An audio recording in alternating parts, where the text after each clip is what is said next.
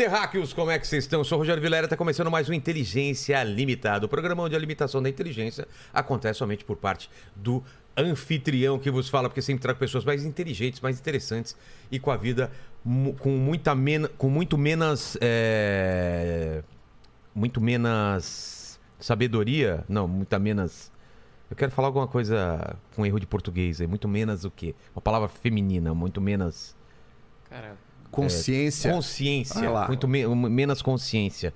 Menos é uma coisa que te incomoda. Hoje quem tá pilotando aí é o, é o Paquito. Você exatamente. tá seguro, cara? Tá seguro? Tá Cara, tranquilo? Eu, eu tô com medo porque eu não tenho português muito bom, não, cara. Não? É, acho que eu Manda vou, os o- vou tomar o- um F preposições aí. Fala as aí. preposições. Cara, não sei nem o que é uma preposição. Pô, cara, fala pronome é, o, o- o oblíquos. Pronomes oblíquos? É. Eu não faço ideia, cara. O- preposições eu aprendi quando era criança. A ante, até, após, com, contra, de, desde, em, entre, para, per, perante, por, sem, sob, sob, trás. Aí Chupa. isso, hein? que você É. pode resumir nessa tatuagem que eu tenho no braço aqui, ah, ó. vá? É a sigla das preposições essenciais. Ac depst. F- Manda aí. Qual Ó. que é? A ante até após, com contra, de desde, em entre, para, para, per, per, perante, sem, sob, sobre, trás. Todo o mundo cara me tem pergunta, cola no braço, velho. Olha aqui, ó. Aluno vem perguntar, ele só faz aqui, ó. Pá. todo mundo me pergunta se era pra ser ACDC e o cara É. cagou na tatuagem. Parece mesmo, né? Porra, que legal isso, cara. Me lembra aquele filme lá do cara que não lembrava as coisas e tatuava no corpo. É Amnésia, né? Lembra do Amnésia? Que na verdade não tem nada a ver com amnésia. Ele explica no, no começo do filme que ele não tem amnésia, né? Eu coloco. O filme é memento, os caras vão traduzir. Amnésia. Mas, o, o Paquito, hoje então vamos dar prioridade pessoal dos do, do nossos Telegram, membros, né? Torne-se membro. Curta esse vídeo agora, torne-se membro, porque vocês têm prioridade nas perguntas. Hoje vão pegar perguntas do Exatamente. pessoal Perguntas do Telegram, Telegram. hoje. E que é do gente- nosso grupo de membros, né? Exatamente. As regras estão fixadas aí pra você entrar no Telegram, mandar as perguntas. E, bom, deixa Isso, e, like, e, cara, eu tô, inscreva. eu tô é, impressionado com a sua animação no- em falar, não é? É, e as pessoas é, pegam no Telegram e, Ah, e- para. e falam não sei o quê e... Alegra! Vai! Vamos aí, dá um like Isso! no vídeo, se inscreve no canal. Ah lá. Aí, cara! Pô! Quando tava o cremosinho que você tava mais animado, cara. Só porque ele deu em cima de você. Ah, é bebida, Ó, né? e, e tivemos aí recentemente também outra pessoa ficou apaixonada. Ô, ô Lene, explica pra nós. O Evandro Santos ficou apaixonadaço pelo nosso amigo Tem aí. um furo de reportagem sobre. Temos notícias aí. Va- Vamos lá, Lene, o que que é? É, em então, primeira mão. O, o Evandro ofereceu carona. Quando pro ele veio aqui, ele ofereceu carona pro- pro É, Paquito. Falou, ó, moro do lado da sua casa. E o Paquito? foto?" Paquito. Eu, eu sei que ele desceu todo, todo assustado. Assim, né? todo assustado. Eu Eufórico? Isso, Eufórico. eufórico. Eu vi só o Evandro falando, é, você deve ter rola grossa, uns negócios assim, cara. Foi, foi, pô. Eu chipo esse casal, cara. Não é? Cara, o duro é aguentar o Paquito depois de tanta gente falando que ele tem o pau grosso, velho. É, cara. E a gente sabe que não tem. Então, É fino e salgado, né? Salgado, é. Ô, Pablo, desculpa, cara. A gente fazendo o cara esperar, a gente com esse monte de bobagem aí, né? Mas, ó, Pablo, obrigado por ter vindo. E a gente. Não sei se você- conhece o programa? Claro. Então eu sou um cara interesseiro. Sempre peço meu presente inútil aí. Trouxe o meu? Que é pra Trouxe. embelezar esse cenário aqui, que tem pouca coisa, né? Ah, tem, tem al- algumas coisas interessantes. É. Vamos deixar mais interessante? Vamos lá. Tá aqui, ó. Você sabia já que eu curto caveira ou foi coincidência? Olha Foi só. uma coincidência, porque eu adoro caveiras Eu também. também, cara. Por que tem essa fixação com caveira? Eu acho tão legal. Lembra que você acabou de falar o nome do filme que foi traduzido como Amnésia? É. Que é Memento, Memento. que vem do latim, Que é? da expressão memento mori. Memento é lembrança. More, morte. Mori que Lembre-se morre. que você vai morrer. Lembre-se, lembra-te, homem, que és mortal. O crânio é o maior, é o maior memento que existe. Exato. Quando você olha para um crânio, você está vendo aquilo que está por baixo da pele, por baixo do músculo, aquilo que é a essência do ser humano. Exato, cara. Faz muito sentido isso. Eu acho que é isso, né? É, o crânio é uma, é uma lembrança de que a gente tem que fazer valer essa vida aqui, que a gente é mortal e. Exatamente. E que fora das tuas ações e dos teus valores, você está despido. E é assim que você vai voltar para a Terra. Exatamente, igual todo mundo. Exatamente. Esse Rico, aí, pobre, de qualquer forma, petista, bolsonarista, ucraniano, russo, é tudo a mesma coisa, cara. esse, esse veio do México. É. E lá no México eles têm esse lance, né, de, de- do dia da morte. Exatamente. É por isso que eu tenho essa tatuagem aqui. É? É. Que é a chamada Santa Muerte. Santa Morte. Mas aí eu fui entender por que, que eles, eles cultuam, porque eles celebram a morte.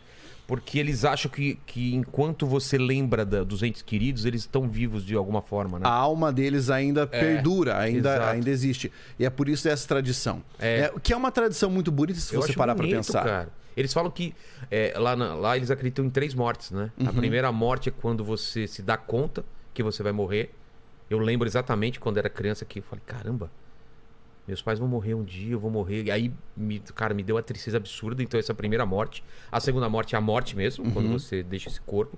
E a terceira morte é quando a última pessoa deixa de lembrar de você. E essa é a morte mais assustadora pra eles, né? Porque enquanto tiver alguém falando seu nome, lembrando de você, você está, você tá vivo, né, cara? Porque o tempo é imperioso e ele faz apagar as coisas, né? E isso é muito interessante, porque a forma como eles cultuam a morte é quase uma forma, é quase uma espécie de monismo, sabe? É a ideia de você acreditar que você nunca vai embora. Você nunca, você nunca está em outro lugar. A sua- A sua energia vital nunca deixa de estar aí, sabe? Nós sempre estivemos aqui, vamos sempre estar. é Exatamente, apenas numa forma diferente de reconfiguração, de recalibragem, vamos chamar de recalibragem atômica, talvez. Né? Porque os átomos que compõem teu corpo uma hora vão compor outra coisa. É. A gente é poeira de estre- estrelas, já dizia o. É, ou Carl máquinas, Sagan, né? máquinas conscientes, né? É. muito legal.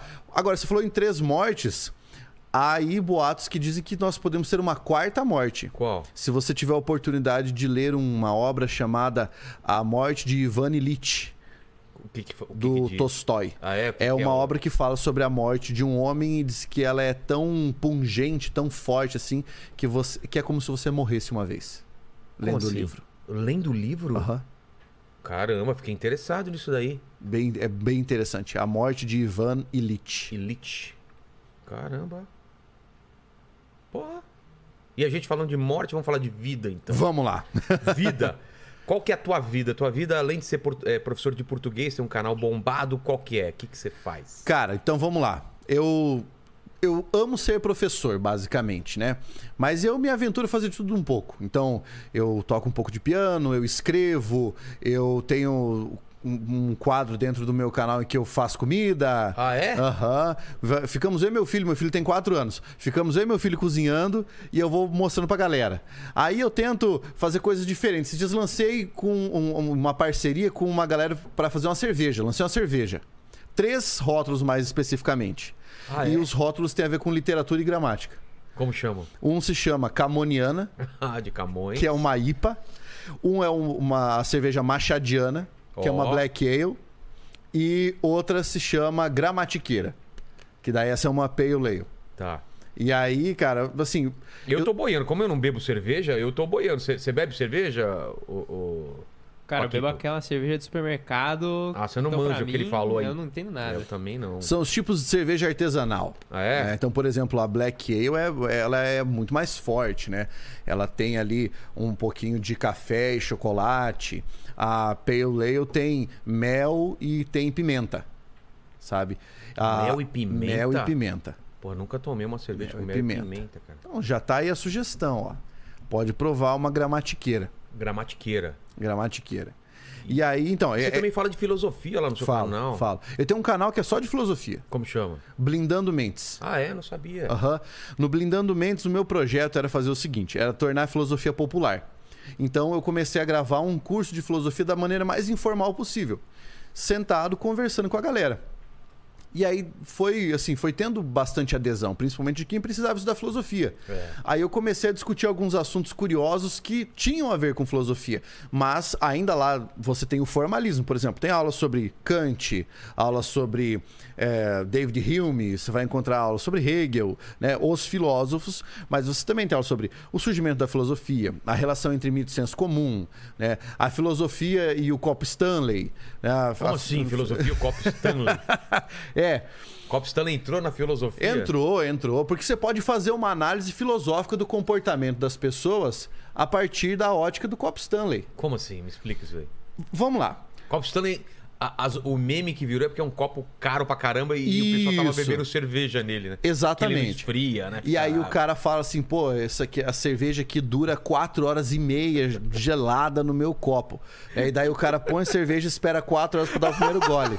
Quem é que espera esse tempo todo, né? Mas a, a, a- brincadeira que se fez, né, pela qualidade de manutenção de temperatura, é o que fez o meme virar engraçado e explodir. Mas vamos pensar no comportamento das pessoas.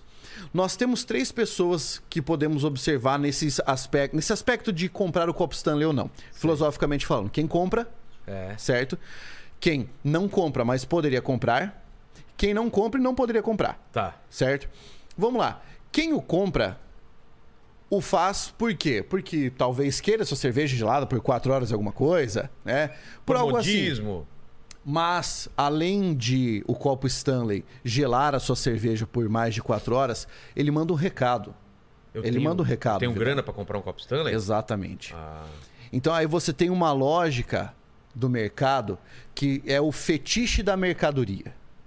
Aquilo se torna objeto de desejo. a Apple, a Apple vive disso, né? Ah, ué. Ô, Vamos pegar outras marcas. Prada, É. né? Louis Vuitton.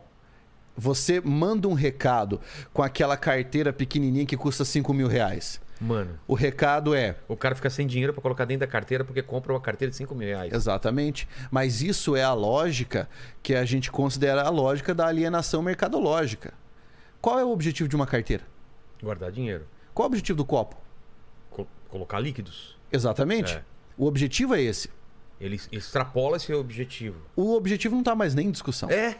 Não importa mais, né? O, o- o objetivo não importa, certo? Então, nós partimos dessa premissa. O copo manda um recado. E ele manda um recado de status.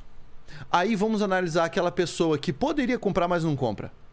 Por que, que essa pessoa não compra, mesmo podendo comprar, mesmo tendo esse dinheiro?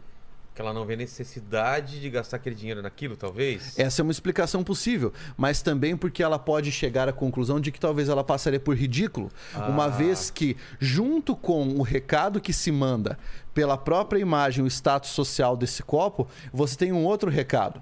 O recado de eu quero ostentar. Exato. E aí nós vamos passar para o outro lado. Qual é a melhor forma de você castigar a moral? Qual é a melhor forma de você castigar os- o corolário social? Você castigar alguém que está querendo pagar de gatão. Qual que é a melhor, a melhor coisa? Rir. A, a ridicularização. Claro. daquilo. Existe um ditado latino, ridendo castigat mores. Rindo, você castiga a moral, castiga os costumes. Faz todo sentido. Por isso todo mundo tem medo de comediante, tem medo da charge, tem Exato. medo da caricatura. É. Aí você pega o cara que fala assim: ah, convenção de bebedores de cerveja no copo Stanley. E coloca foto de quatro caras, assim, com expressão de Zé Mané e tal. Sei. Então, o cara que poderia comprar, talvez nem compre porque ele não quer ser, ele não quer ter essa imagem social. Entendi. Então ele repudia esse recado. Mas tem aquele que não compra e não pode comprar. E a melhor arma dele é a compensação. Tipo, Rir, ah, tá. reforçar essa teoria. Ah. E você sabe que é por isso, olha que engraçado, é por isso que a pirataria é tão combatida? Porque o que é a pirataria se não a forma de conceder a você que não teria acesso aos bens de consumo extremamente caros o acesso a bens de consumo a um preço mais barato? Exato. Porque eu preciso, eu não, né? Mas porque o espírito, vamos aqui utilizar uma terminologia um pouco mais técnica, o espírito do capitalismo precisa traçar uma fronteira. A fronteira é: você não tem, eu tenho. E como é que eu identifico? Meu produto é original e ele tem marca. Ah, O seu é falsificado. Eu tenho que, inclusive, combater a falsificação. putz, faz todo sentido, cara. Filosoficamente falando, você pode olhar pra isso, cara. Filosoficamente olhando, você pode falar Mas do Big combate- Brother. É, o combate vem não só das empresas, mas também de quem tem o produto original, de falar, ah, o seu é falsificado. É claro. E esse, esse é muito mais forte. É, Claro. Porque como é que funciona o combate à pirataria institucional? Eu processo. entendi. Eu processo. Derruba. eu- derruba o site, uma é. coisa assim. Mas qual é aquele combate que acontece dia a dia? Devo dizer aqui que eu nunca baixei torrents, né? Às vezes eu comento aqui que assisti, mas tudo é o Lene que baixa o torrent. O, o, o, o Lene, não, desculpa, é o, é o, o Paquito, né? Que tem, o- tem as fontes e manda filmes que não chegaram aqui. Então, às vezes, eu posso ter assistido sem querer, porque o Paquito passou Sem querer, pra você gente. tropeçou e Tropecei caiu na no torrent. né? tropecei no link. No seu computador, não no meu. Ele ainda empresta o computador dele. E aí, cara, pensa comigo. Nesse processo, aquele combate que acontece, o micro combate diário, esse é o mais poderoso. É. Então são duas pessoas, uma com um tênis que é de uma marca X e o pirata dessa mesma marca, né? A pessoa que tem o tênis original olha e fala assim: "É, mas o original não tem esse negócio aí. O original não desgasta desse jeito". Quando a pessoa faz isso, qual é a reação de quem recebe isso? Muito pior do que um soco no estômago, cara. Ah, é um foda-se, né, também, às Né? vezes. É, Você não acha que, que hoje em dia tá menos isso? Ou você acha que ainda pega? Eu acho que isso ainda existe. Você acha? Talvez com menor intensidade. Isso já foi muito mais forte. Ah, antigamente era muito mais forte. Hoje em dia, eu acho que o pessoal. liga um- Acho que essa simbologia da marca hoje ela tá acontecendo mais com essa coisa icônica do bendito copo Stanley. Foi por isso dessa provocação. Porque é muito normal isso, cara. Isso é, E isso é- tem um movimento também contra usar coisa em que você tá fazendo propaganda da marca, né? Por Exatamente. que que eu vou usar uma coisa com a marca enorme aqui? Pô, não tá Por me que, que pagando você é nada. outdoor? Exatamente. Por que, que você é outdoor dessa marca se eu não tô recebendo Eu nada dela? encanado, assim. Eu vou numa loja e às vezes eu tenho uma camisa lá, oferece, pô, mas é só uma marca enorme aqui. Eu falei, eu não quero, quero uma estampa, quero alguma coisa. Sim. Eu achei muito estranho esse negócio. Cara, outra coisa que, é- que você pode olhar filosoficamente, as pessoas tendem a não fazer. O Big Brother. Você pode fazer uma análise filosófica do próprio Big Brother, em essência, o que, que o Big Brother é. é. Né? Existe um mito grego do anel de Giges, ou Giges, se algumas pessoas preferirem. Esse mito diz o seguinte: você vai lembrar muito do Senhor dos Anéis por causa disso. Ah, é? O cara fala o seguinte: que o gigante Giges, ou Giges, encontra um anel e esse anel tem a capacidade de fazê-lo desaparecer. Ó. E aí nós temos um dilema moral. O que é que você faria se você pudesse não ser visto por ninguém? O que é que você faria se você tivesse essa capacidade, tá? Você já reparou é, que a canção de abertura do Big Brother é quase uma provocação desse tipo? É. Se você, soubesse É verdade, cara. É que tipo, você é, até onde vai a sua fé, o É. que você faria, aonde iria chegar. Só que aí você tem uma subversão do mito de Giges. Por quê? Porque com o anel ele desaparecia e ele poderia fazer tudo sem qualquer tipo de reprimenda. No Big Brother, todos estão te olhando. É. E aí levanta o dilema moral. O que você faria se todos estivessem te olhando? Putz, verdade. Aí você pode olhar nessa perspectiva. Você pode vestir máscaras, você pode tirar máscaras. E aqui nós temos algo que é muito comum. Você tem um programa que é totalmente emoldu- emoldurado para que as pessoas, o público, quem observa de fora, para que o observador faça aquilo que é mais condenável na sociedade: Julgamento. julgar alguém. É. Você já reparou que em toda edição alguém começa, nós não podemos julgar as pessoas. Mas o programa é feito para você julgar as pessoas. Tanto é que toda semana o público julga quem tem que sair. É. Essa pessoa é insuportável, ela tem que sair. Mas quem sou eu pra julgar? as Mas pessoas? quem sou eu para julgar? Mas é que tá. Aí vem a dúvida. A gente continua sendo a gente quando ninguém tá olhando e quando tá todo mundo olhando? São facetas da gente? O que que você tem uma resposta pra isso? Existe uma teoria que dizem que nós temos quatro eus, certo? O teu eu consciente, o teu eu inconsciente, certo? E mais duas outras demonstração, demonstrações, perdão, do seu eu. Então, tem um eu que você sabe que você é e você quer mostrar para os outros. Esse é o consciente. Isso. Existe um eu que é quem você é, mas você não quer mostrar para os outros. É, É o que é um seria o- um hidden self, assim, escondido. Tá. Existe um eu que é o que as pessoas falam que você é, mas você não concorda. Seria um other self, sabe? E existe um eu que é exatamente aquilo que algumas pessoas dizem de você e com o que você concorda. Então são quatro expressões. Qual delas sou eu ou, ou sou todas? você é todas. Ah, é? Você é uma junção de todas essas formas. O ser humano é múltiplo. Múltiplo e Mas múltiplo. cada pessoa é, é, lida de uma forma com essas, esses quatro eus. Claro. Se afeta mais ou menos com o que as pessoas acham, muda comportamento ou demonstra menos ou mais, né? Sim. E o mais perigoso de todos é aquele eu que você sabe que você é, mas você não quer mostrar. Exato. Psicopata, por exemplo, né? Um psicopata ou algum gosto que você fala, cara, isso é socialmente muito reprovável, mas eu sei que isso aqui tem a ver comigo e eu não posso deixar alguém perceber. Caramba. E aí vem é. Isso tem a ver com fobias, tem a ver com Tudo. patologia. Com tudo, com com trauma, trauma. né, com o próprio histórico da pessoa. né? E tudo isso aflora quando você tem muitos olhares vigiando você. Então no Big Brother, a chance de aflorar essas coisas que você quer esconder é muito maior. Muito maior. Muito maior. Nossa. Porque você, É por você, que eu não vou nesse você negócio. entrega indícios. Porra, eu iria, cara. Você iria, Eu cara? iria. Eu iria. E eu acho que ia, sei lá, ia ficar dando aula de português no meio. Mano, eu falar assim, tudo cara. é feito pra estressar, né? Pra É. te estressar, pra criar conflito. Isso que eu tenho medo. É, isso é verdade. Isso é verdade. Mas eu acho que eu iria, cara. É mesmo? Eu acho que eu iria. E, na boa, eu. Assim, evidentemente eu tentaria entrar no jogo, mas eu iria pra mandar o meu recado. O meu recado tem a ver com educação. Claro. Saca? Então, Ah, então. É. eu, eu acho. Eu, eu digo assim que eu iria. Muito provavelmente. Eu já digo que eu não iria nem a pau. Você iria, é, Paquito? Cara, eu tenho muita vergonha. Eu acho que eu não iria, não, cara. Será?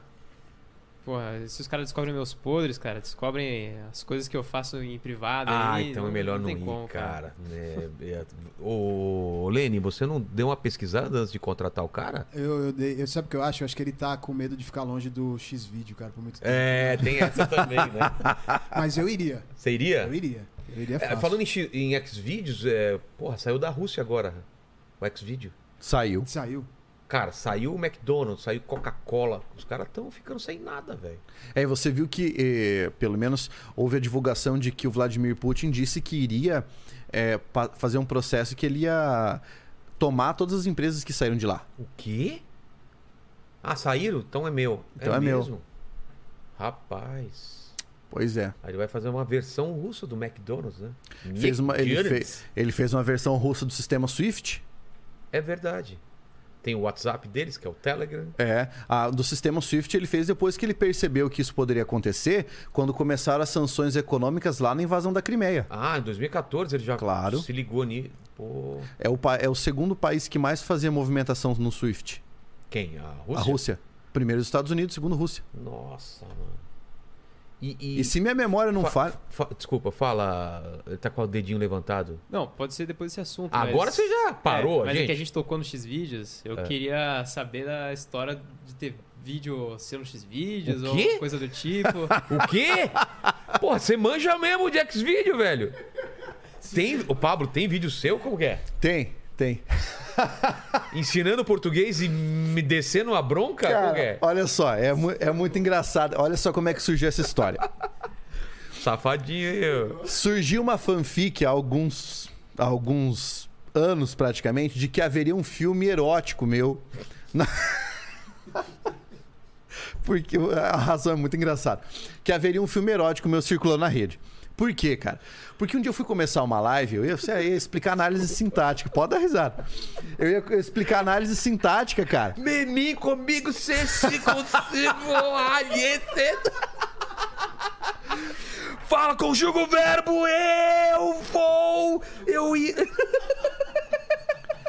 E aí, bicho, eu fui começar a aula, eu falei, pô, tem que começar essa aula de uma forma diferente, que eu tava acostumado. Eu falei, e aí, meu aluno, bababá, aquela tá.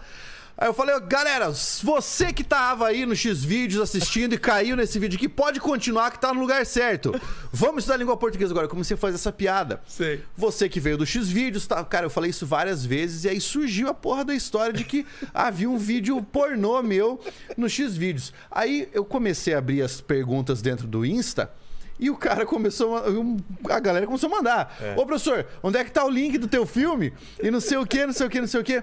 Esses dias, Tava lá a gente mexendo e há dentro do X vídeos, eu acredito que quatro ou cinco aulas minhas. O quê? Sim, e tem visualização. Porra, é aula de fuder então, hein?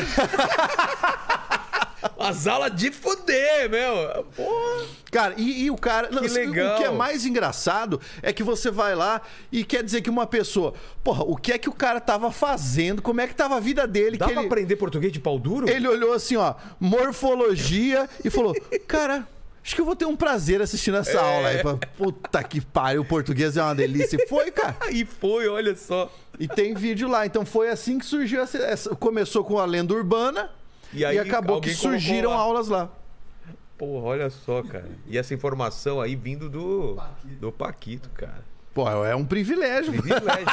Mas voltando à guerra, o que a gente tava falando? Da... Do sistema Swift. Swift, né? Você estava falando do Swift. Eu ia dizer que se minha memória não está falhando nesse momento, a Suíça ingressou no sistema de, transa- de, de envio financeiro que é o sistema russo. Se minha memória não está falhando. E daí a, a Suíça tem bastante dinheiro para fazer movimentação lá, né?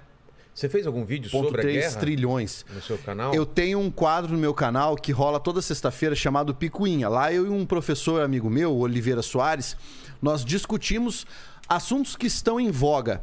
Né, e que de alguma forma podem aparecer para um aluno ou num vestibular, ou no Enem, ou numa redação, alguma coisa assim.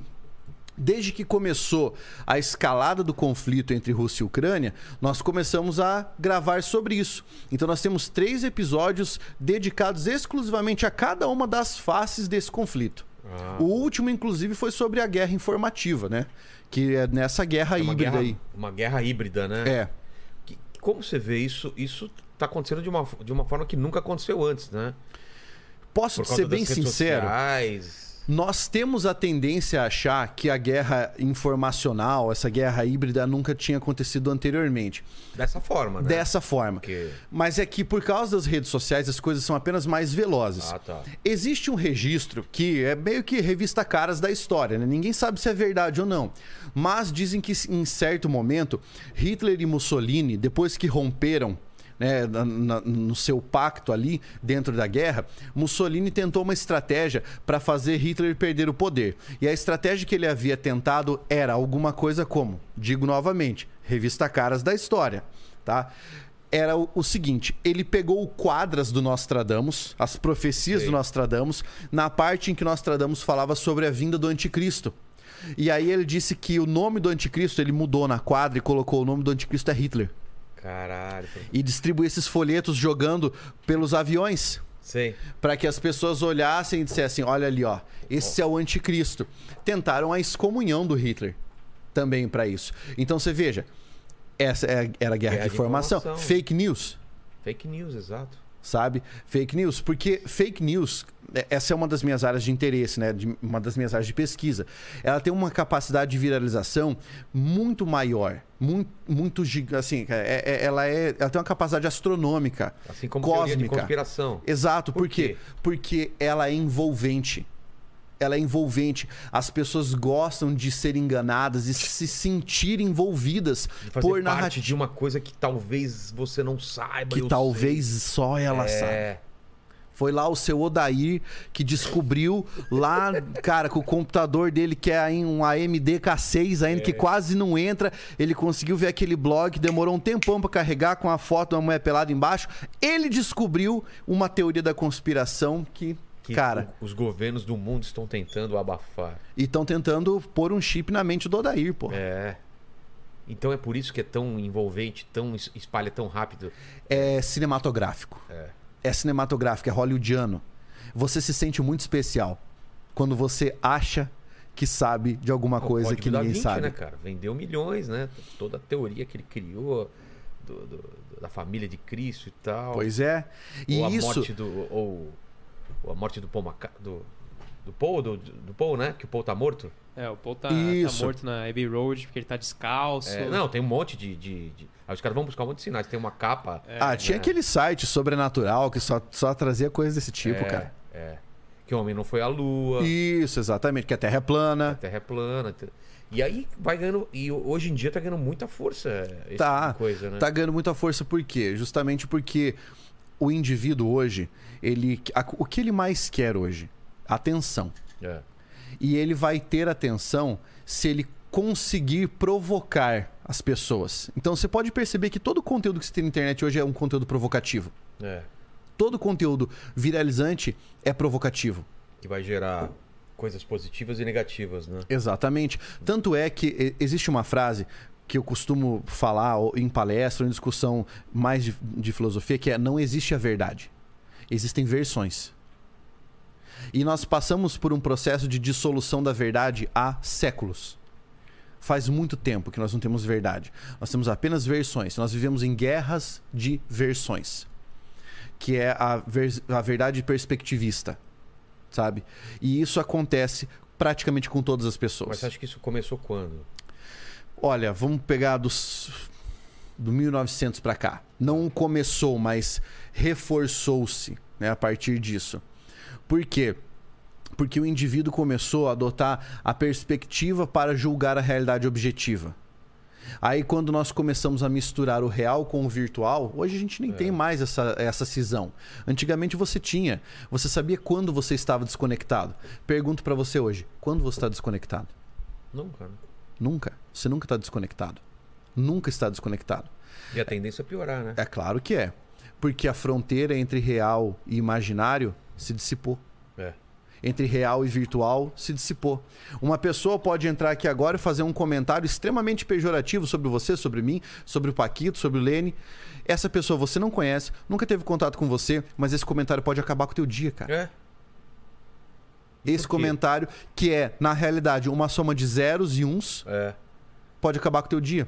Porque você está tão imiscuído dentro dessa realidade virtual que ela é agora realidade, realidade. Ela é uma realidade também híbrida. Mas se a gente extrapolar isso para o futuro, essa realidade e não realidade, ela pode virar a principal realidade de todo mundo. Ué, não Como é o metaverso? No... É, o jogador número um, ou vários outros livros do, do Philip K. Dick de cara, é tão melhor essa vida virtual, onde lá eu sou foda, que eu vou viver lá, cara. Mas aí que eu te pergunto, qual é a diferença de, desse juízo, né? De é melhor a vida virtual, eu vou viver lá?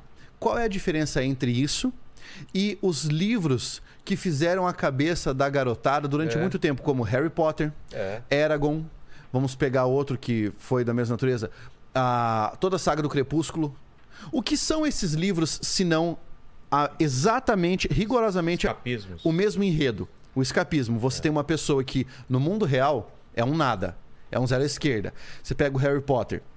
É um menino que foi criado pelos tios, renegado, é tratado como uma pessoa sem valor. O menino do Eragon, que era um camponês. A menina do Crepúsculo, que era uma sensal. É. Entendeu? Que não era popular. De repente, descobre-se a existência de um mundo paralelo em que eles são os fodões. Aí você imagina um adolescente lendo isso, cara. Você imagina. O 50 anos de cinza é outro caso. É outro caso. Mas também é escapismo. É, não, né? mas é o mesmo é, escapismo. Né? Ó, eu já comento 50 tá. tons de cinza, mas pensa o seguinte: o que, que é o adolescente, cara, com aquele livro do Harry Potter, pensando na própria vida dele, cara? É. Ele tá lá enfiado numa casinha lá, a realidade dele é um lixo, ele não gosta daquilo que ele tá vivendo. De repente ele abre, ele começa a se projetar ali, cara. Ele fala: puta, existe um outro mundo em que eu sou esse cara. Exato. Um mundo onde os humilhados serão exaltados. Você vê que isso não é novo, né? É. Está escrito onde? Na Bíblia. Na né? Bíblia. As pessoas gostam de ficção. Claro. No caso 50 tons de cinza, o que, que você tem ali?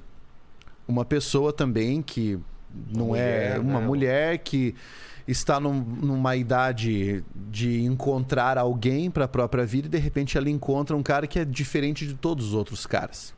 Ele é um cara misterioso, mas também é rico, mas também é sedutor, mas também sabe ser um animal na cama. É. Ele é tudo, cara. Ele é um cara ideal, sabe? E que também tem a sua carga de problemas emocionais e mistérios, mas que são tão refinados que para isso vale a pena. É. É escapismo. Total. A arte, a arte serve um pouco para mas aí eu vejo o lado bom da arte, né? De, de te levar para é, deixar a vida um pouco menos é, é, áspera né, do que ela é. Mas de você essa... perceber outras possibilidades, de você colocar sua cabeça para viajar em outras realidades. Né? Essa é a visão nietzschiana. É. Nietzsche falava isso. A arte é aquilo que o homem criou para poder suportar a dor da existência. Pô, isso é muito profundo, cara. E é verdade. É para poder suportar a dor de estar vivo. Senão, eu acho que seria muito mais difícil. cara. Claro. Assim como a crença A crença também. serve para suportar a, a, a consciência de finitude. A consciência de finitude da matéria, a crença serve para isso. É. Vou morrer, mas Mas existe uma vida. existe uma vida eterna, existe uma vida após a morte. Eu tenho certeza de que esse cara que foi mal vai pro inferno. Eu, que não fui tão mal assim, vou pro céu. Porque se você tira a arte e tira a crença, a vida fica um pouco sem sentido, né? Fica muito sem sentido. Fica muito sem sentido. Até mesmo questionar-se sobre o próprio sentido da vida é algo que é perigoso de certa forma. Total, né? Porque você se questiona para Mas- descobrir que não existe um sentido na realidade. Mas a filosofia faz isso, né? Faz demais isso, né? Faz demais. Você tem um campo da, da filosofia, se você pensar na teleologia da vida, é um campo que só fala sobre isso. O sentido da vida, para que serve, de onde a gente veio, para onde a gente vai. É. Caramba. Isso é massa pra caralho, né, cara? Total, né? E nem falamos de português ainda, né? Uhum. Então vamos falar de piada de português. Vamos. Qual, é seu- qual foi o seu interesse pela língua portuguesa? Veio desde criança? Como que foi? Mais ou menos, cara. Foi assim. Quando eu era bem jovem, eu comecei a gostar de escrever poema. Sabe? Mas isso bem jovem mesmo, uns 11, 12 anos, comecei a gostar de escrever poema e Mas pequenas era narrativas. sofrido, aquela coisa sofrida ou não? Não, não, não, não. Ah, não. não era de... Sobre qualquer coisa. sobre qualquer coisa. Escrevia um poema sobre a pessoa trabalhando na rua. Sim. Eu sempre, até hoje eu escrevo poemas, né? Sempre que eu vou escrever um poema é como se eu estivesse parindo o poema. Eu vejo uma cena, o poema vem inteiro na minha cabeça, eu paro e escrevo, sabe? É, e, e, assim, eu comecei a escrever cedo porque eu gostava de ler. E eu falei, ah, acho que agora é hora de eu começar a escrever umas pequenas histórias. O primeiro livrinho que eu escrevi, eu tinha 12 anos. Foi uma narrativa chamada O Assassino da Mão Branca. Sempre vou me lembrar porque eu escrevi eu- eu- desse livro, porque eu escrevi numa maquininha Olivetti Nossa. sabe? Sei. Máquina de, de escrever. E a primeira leitora foi uma vizinha, uma amiga da minha mãe, uma senhora já, e ela foi a primeira pessoa a ler. Eu entreguei o primeiro capítulo para ela, ela adorou e falou assim: Ah, eu quero saber o que vai acontecer, o que, que vai acontecer? E daí eu tive que escrever até o fim. Mas aí eu comecei a escrever poemas e tudo mais, e daí eu sempre achei que esse trabalho com a linguagem era uma coisa ímpar, sui generis. Comunicar-se é algo legal. Eu gosto disso, sabe? Eu gosto de estudar comunicação, gosto de outras línguas, enfim. E aí eu comecei a, cri- a dese- a desenvolver mais essa paixão. Quando eu estava no ensino médio já, eu escrevi um livro de contos chamado A Constante Inconstante. Publiquei esse livro de contos também. Depois disso, eu estava naquela encruzilhada. O que, que eu vou escolher para minha graduação? E eu tinha alguns caminhos para seguir. O meu grande sonho era fazer física para que eu pudesse mexer com astrofísica. Só que onde eu morava, Cascavel, no Paraná, onde eu moro até hoje, não há um curso de física. O lugar mais próximo era no Rio Grande do Sul, que teria esse caminho, né? Só que eu já trabalhava, então eu não poderia sair de Cascavel. Aí, minha outra vertente seria fazer filosofia. Mas quando eu disse durante um almoço que eu iria fazer filosofia, eu fui motivo de alta chacota no almoço, porque minha irmã falou: e daí, quando você se formar, você vai fazer o quê? Vai sentar, escorar e pensar? Né? Tem, essa, tem essa ideia do filósofo. né? Exatamente. E aí eu pensei, putz, cara, vou fazer o quê então? Será que eu vou fazer economia? Vou fazer administração? Daí eu pensei, eu adoro, eu adoro escrever, eu adoro línguas, adoro literatura. E aí eu já tinha começado a dar aulas. Eu comecei a dar aula muito cedo, eu comecei a dar aula com 15 anos. Do quê? Filosofia. Minha primeira aula foi de filosofia. Primeira aula que eu dei foi de filosofia. Pra quem? Pros, para os alunos do colégio em que eu estudava. Ah, é? É, é, eu já, eu já conto como foi essa história. Tá. Mas aí, como eu já tinha começado a dar aula, eu falei, cara, quer saber? Eu vou fazer letras. Você gostou da Vou fazer letras e aí vou ser professor. E foi o que eu encarei, né? Mas como, como eu já era professor, começou da, comecei da seguinte forma. Eu, eu estudava no Colégio Auxiliadora, e aí, que é o colégio lá de Cascavel, e aí houve uma mudança na legislação, e essa mudança fez com que fosse obrigatório no Paraná haver pelo menos uma aula de filosofia mas nós não tínhamos lá na escola professores de filosofia. E eu já vinha estudando filosofia de bastante tempo porque eu era curioso, eu gostava do assunto. E os, os professores sabiam disso. Isso chegou até a coordenadora e da coordenadora chegou até a diretora. E a diretora me chamou um dia e falou: Pablo, você gostaria de fazer uma espécie de monitoria de filosofia aqui? Como? Ah, junta os alunos num dia à tarde, você vem e vai explicando para eles, já para ir iniciando a galera no assunto. Eu falei, quer saber? Vou fazer. Aí comecei, eu comecei aí, cara. Eu faço 35 anos neste ano, são 20 anos como professor. Porra. Já. E não se arrepende dessa escolha? Jamais, cara. É eu amo mesmo? ser professor. Eu amo ser professor. Eu vou morrer professor. Isso, isso vem de, de inspiração de, de algum professor seu? Com certeza. Você lembra de quais? Lembro, lembro com, com toda certeza. Um deles foi o professor Maurício César Menon, que foi meu professor de literatura. Esse cara foi responsável por eu amar literatura. Como é que ele fez isso? Um dia ele estava dando aula sobre romantismo e levou os alunos até um conservatório de música erudita. E ele falou: ó, Eu vou mostrar para vocês uma coisa. Na época do romantismo, né, como se eu explicar o Sei. romantismo, ele falou assim: E para ilustrar, eu vou tocar agora uma peça romântica de um compositor chamado Frédéric Chopin. Chopin sempre foi meu compositor predileto. Na hora que ele deu o primeiro acorde, que- se eu não me engano, ele tocou Estudo Revolucionário. Ele deu o primeiro acorde ali, cara. Eu falei, meu Deus, cara. Isso foi um orgasmo intelectual, sabe? E aí ele tocou e ele ia explicando, daí ele falava, ó, agora eu vou tocar pra vocês uma peça que já é mais barroca. E daí ele tocava, eu falei, cara, isso é muito do caralho. Esse foi um deles, sabe? A forma como ele explicava literatura era sem igual. E o segundo professor foi o professor Douglas Wisniewski. O Douglas hoje é meu colega de profissão, inclusive. Olha só. Aconteceu conosco uma história muito engraçada. Ele foi meu professor, eu fiz letras, depois trabalhamos juntos em escola, depois eu ingressei no mundo do concurso público, ele não estava, e eu puxei o Douglas para o mundo do concurso público. Sabe? Que é um mundo em que, que permite o professor ganhar um pouco mais. E eu puxei o Douglas pra lá. Grande amigo meu até hoje. E eu tava na sala de aula e o dia que eu decidi ser professor foi o dia em que o Douglas declamou um poema do Manuel Bandeira chamado Estrela da Manhã. Ele levou a turma toda para um auditório, apagou as luzes e projetou o poema. E tinha só a luz do projetor. Só que eu tava olhando para a forma como ele declamava. Cara, e o cara declamava de uma maneira tão efusiva, sabe? Colocando Sei. tanta expressividade ali e falando amor com os bêbados, amor com não sei quem. E eu falei, cara, olha que massa isso, cara. Eu tava percebendo que aquilo naquele momento tava mudando a minha vida. Eu falei, é isso que eu quero fazer com as pessoas. Eu quero explicar para elas coisas de forma que elas falem, cara, olha que do caralho isso. Olha como é bom aprender. Foi aí que eu falei, eu vou ser professor. E desde esse dia, eu nunca me arrependi da escolha de ser professor. Nunca, nunca. Eu já trabalhei para ganhar pouco, já trabalhei para não ganhar, mas eu nunca dei uma aula sem vontade e nunca foi nunca foi não compensador ser professor para mim. Entendi. Pô, que incrível isso. Porque ah, vem todo aquele papo, né? Pô, o professor não é, não é valorizador no Brasil, ganha pouco. Mas eu também sou filho de dois professores, cara. Meu, meu, meu- minha mãe é professora de português, meu pai trampava de dia, à noite dava aula de literatura também. Então, assim, eu tenho puta carinho pela profissão. Fui professor durante 15 anos, mas Foi? de desenho, de desenho. De desenho? Na Escola Pan-Americana de Artes, conhece? Que legal, Depois cara. criei minha própria escola de desenho. Mas, ao contrário de você, eu não aguentava mais dar aula, cara. Sério, chegou um ponto que eu não aguentava mais dar aula, cara. Sério. Eu via que a- o- os alunos iam piorando ano a ano. É engraçado isso. De falta de interesse ou de.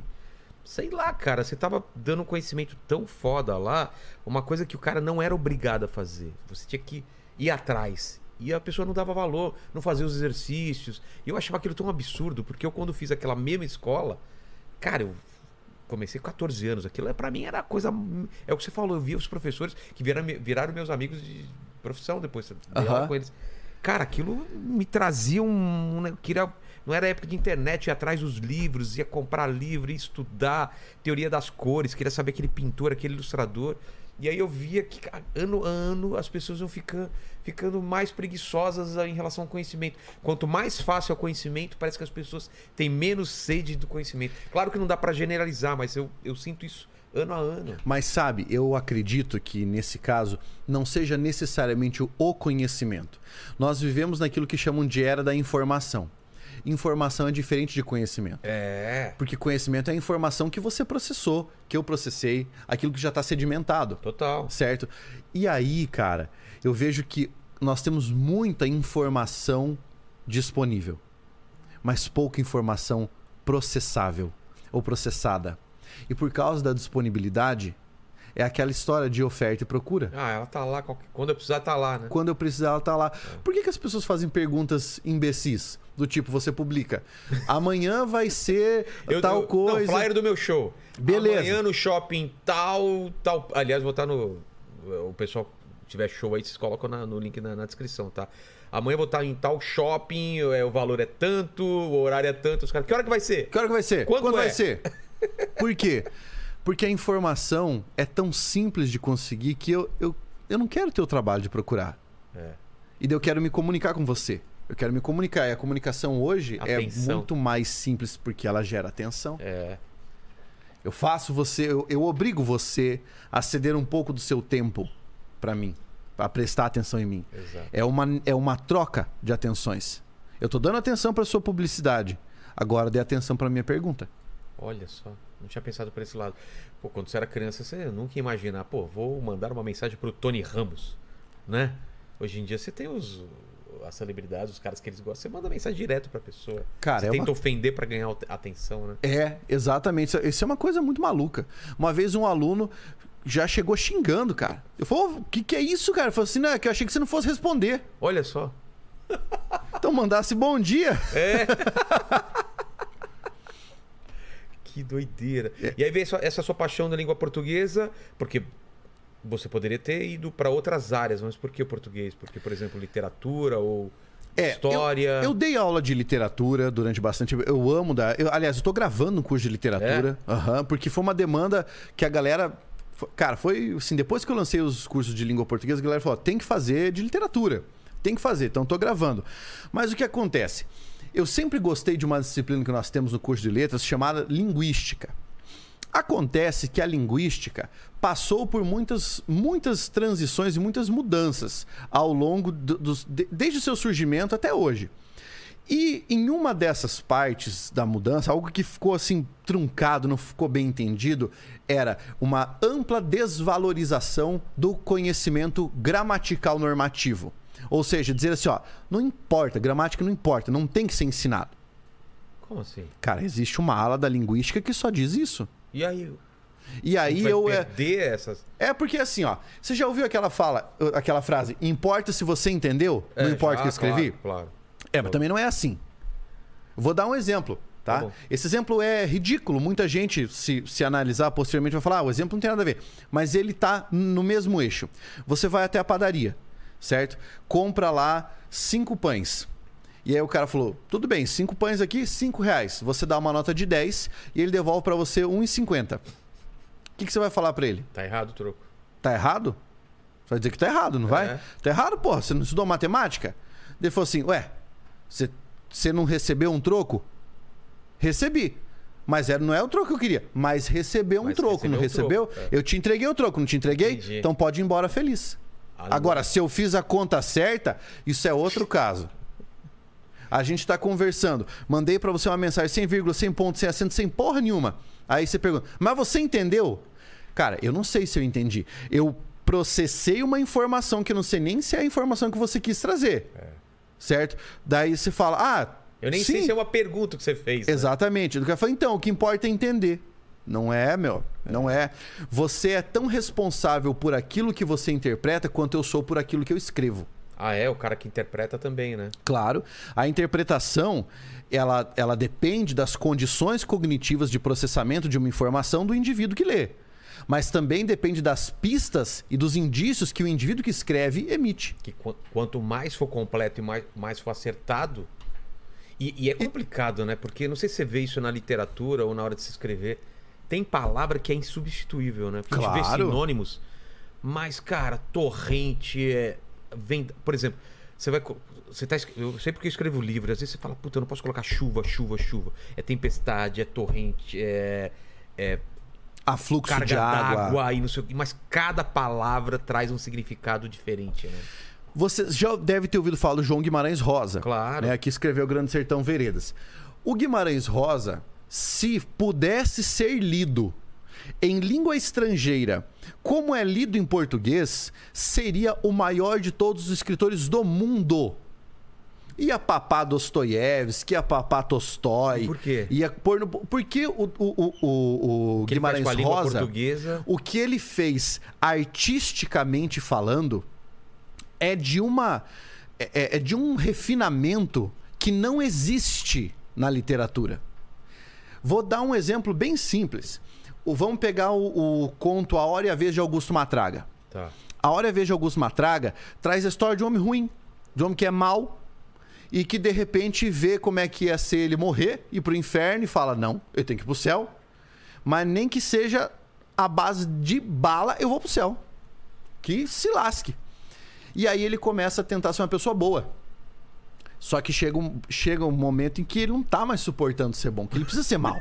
Porque ele nasceu mal, sabe? Enfim. E aí o, o Guimarães ele vai contando pra você a história até o momento em que ele se encontra com um cangaceiro, vai dar um problema gigantesco esse cangaceiro. Não vou dar spoiler pra você ler. Mas e aí ele narra isso em linguagem cabocla e ao mesmo tempo filosófica. Nossa. Só que essa, cara, essa linguagem cabocla, você entende se você prestar atenção, eu entendo se eu prestar atenção. Qualquer brasileiro se ler prestando atenção ou se ouvir alguém lendo, vai entender. Quando você passar a primeira frase para qual, literalmente, qualquer outra língua, você perdeu a essência do texto. Entendi. Vou pegar um exemplo bem simples do próprio Guimarães Rosa. Ele pega um. Tem uma narrativa dele e numa narrativa a personagem tem três nomes. Em qual livro? Ela muda. Ela muda os nomes ao longo do texto. É um conto. Ah, é? É um conto. E aí os nomes passam de Irvília, Rilívia, Vilíria. É o mesmo nome, é a mesma pessoa. E por que que ele muda? Porque são transições da personalidade da pessoa. Nossa. E a última mostra a transição da mulher. O nome dela, Vil, Vilíria, né? É uma junção de vil e de lírio. No começo da narrativa, ela é má, ela é vil. No fim, ela é uma flor. Como é que você vai fazer isso em russo? É. Como é que você vai fazer isso em francês, em inglês? Não faz, cara. Não faz. E aí, quem escreve o livro, o cânone literário, por exemplo, Harold Bloom, nunca vai conseguir ler em linguagem cabocla. É. Nunca vai perceber a filosofia presente na frase dita pela boca de um homem maluco, que é: viver é perigoso. Cara, sério, literatura é foda. É foda, é foda. Guimarães Rosa é demais, cara. É demais. E quando foi pra tela, você gostou da, da adaptação? Não. Do, do Depende. Grande Sertão?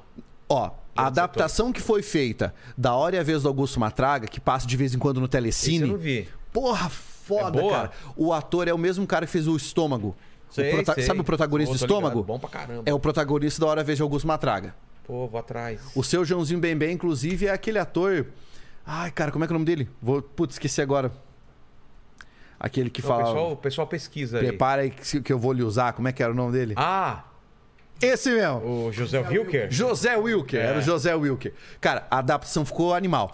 Mas a adaptação que foi feita do Grande Sertão Veredas acabou com a tensão dramática É. do livro. Totalmente, cara. Acabou, acabou, acabou. O lance da Diadorim, É, você chegou a ler o Grande Não. Sertão? Cara, será que eu li? Porque eu li tanta coisa. Eu devo ter lido. Mas velho. você lembra da história, mais ou menos? Não, então, não, não, não. Não li. Eu estudei sobre, mas não li. Senão eu lembraria da história. Tá, então vamos. Mas eu vi a, a série. Vamos pegar a história. Porque assim, a- a- foi a Globo que adaptou, né? A Globo tentou fazer um ótimo trabalho. Mas houve uma coisa que eles fizeram que acabou com a adaptação. Quem tá assistindo agora, se já leu, vai. Vai saber o porquê, se não leu, vai acabar entendendo o porquê. Você tem uma história que é sobre Riobaldo, um homem que teve dificuldades na sua vida e que ingressa no cangaço Tá. certo? Então ele é um cangaceiro. E ele é um cangaceiro, vamos pensar naquela época daquele Brasil. Com todas as características do Brasil, nós estamos pensando num tempo cronologicamente afastado do nosso tempo atual, né? Então, bem mais antigo. Aí você tem um homem que tá lá no cangaço e encontra um amigo que ele já tinha visto antigamente, que é o Reinaldo. E- E os dois viram companheiros de cangaço. certo? Até aí tudo bem, tá normal, a história se desenrolando, um pouco de mitologia, talvez o diabo aparece ali no meio. E aí, no meio dessa narrativa, o Riobaldo olha pro Reinaldo e fala: Cara, eu nunca tinha reparado, mas o Reinaldo tem uns olhos verdes, de um verde que eu nunca tinha visto na vida. Acho que é o verde mais bonito do mundo. E começa a perceber o próprio Riobaldo que ele tem um sentimento que começou a crescer e se desenvolver pelo amigo. Mas aí, qual é a grande questão? Os dois são cangaceiros. É. Passa um pouco do tempo, o Riobaldo começa a sofrer, cara. Porque ele não consegue aceitar. Como é que ele tá apaixonado por outro cara?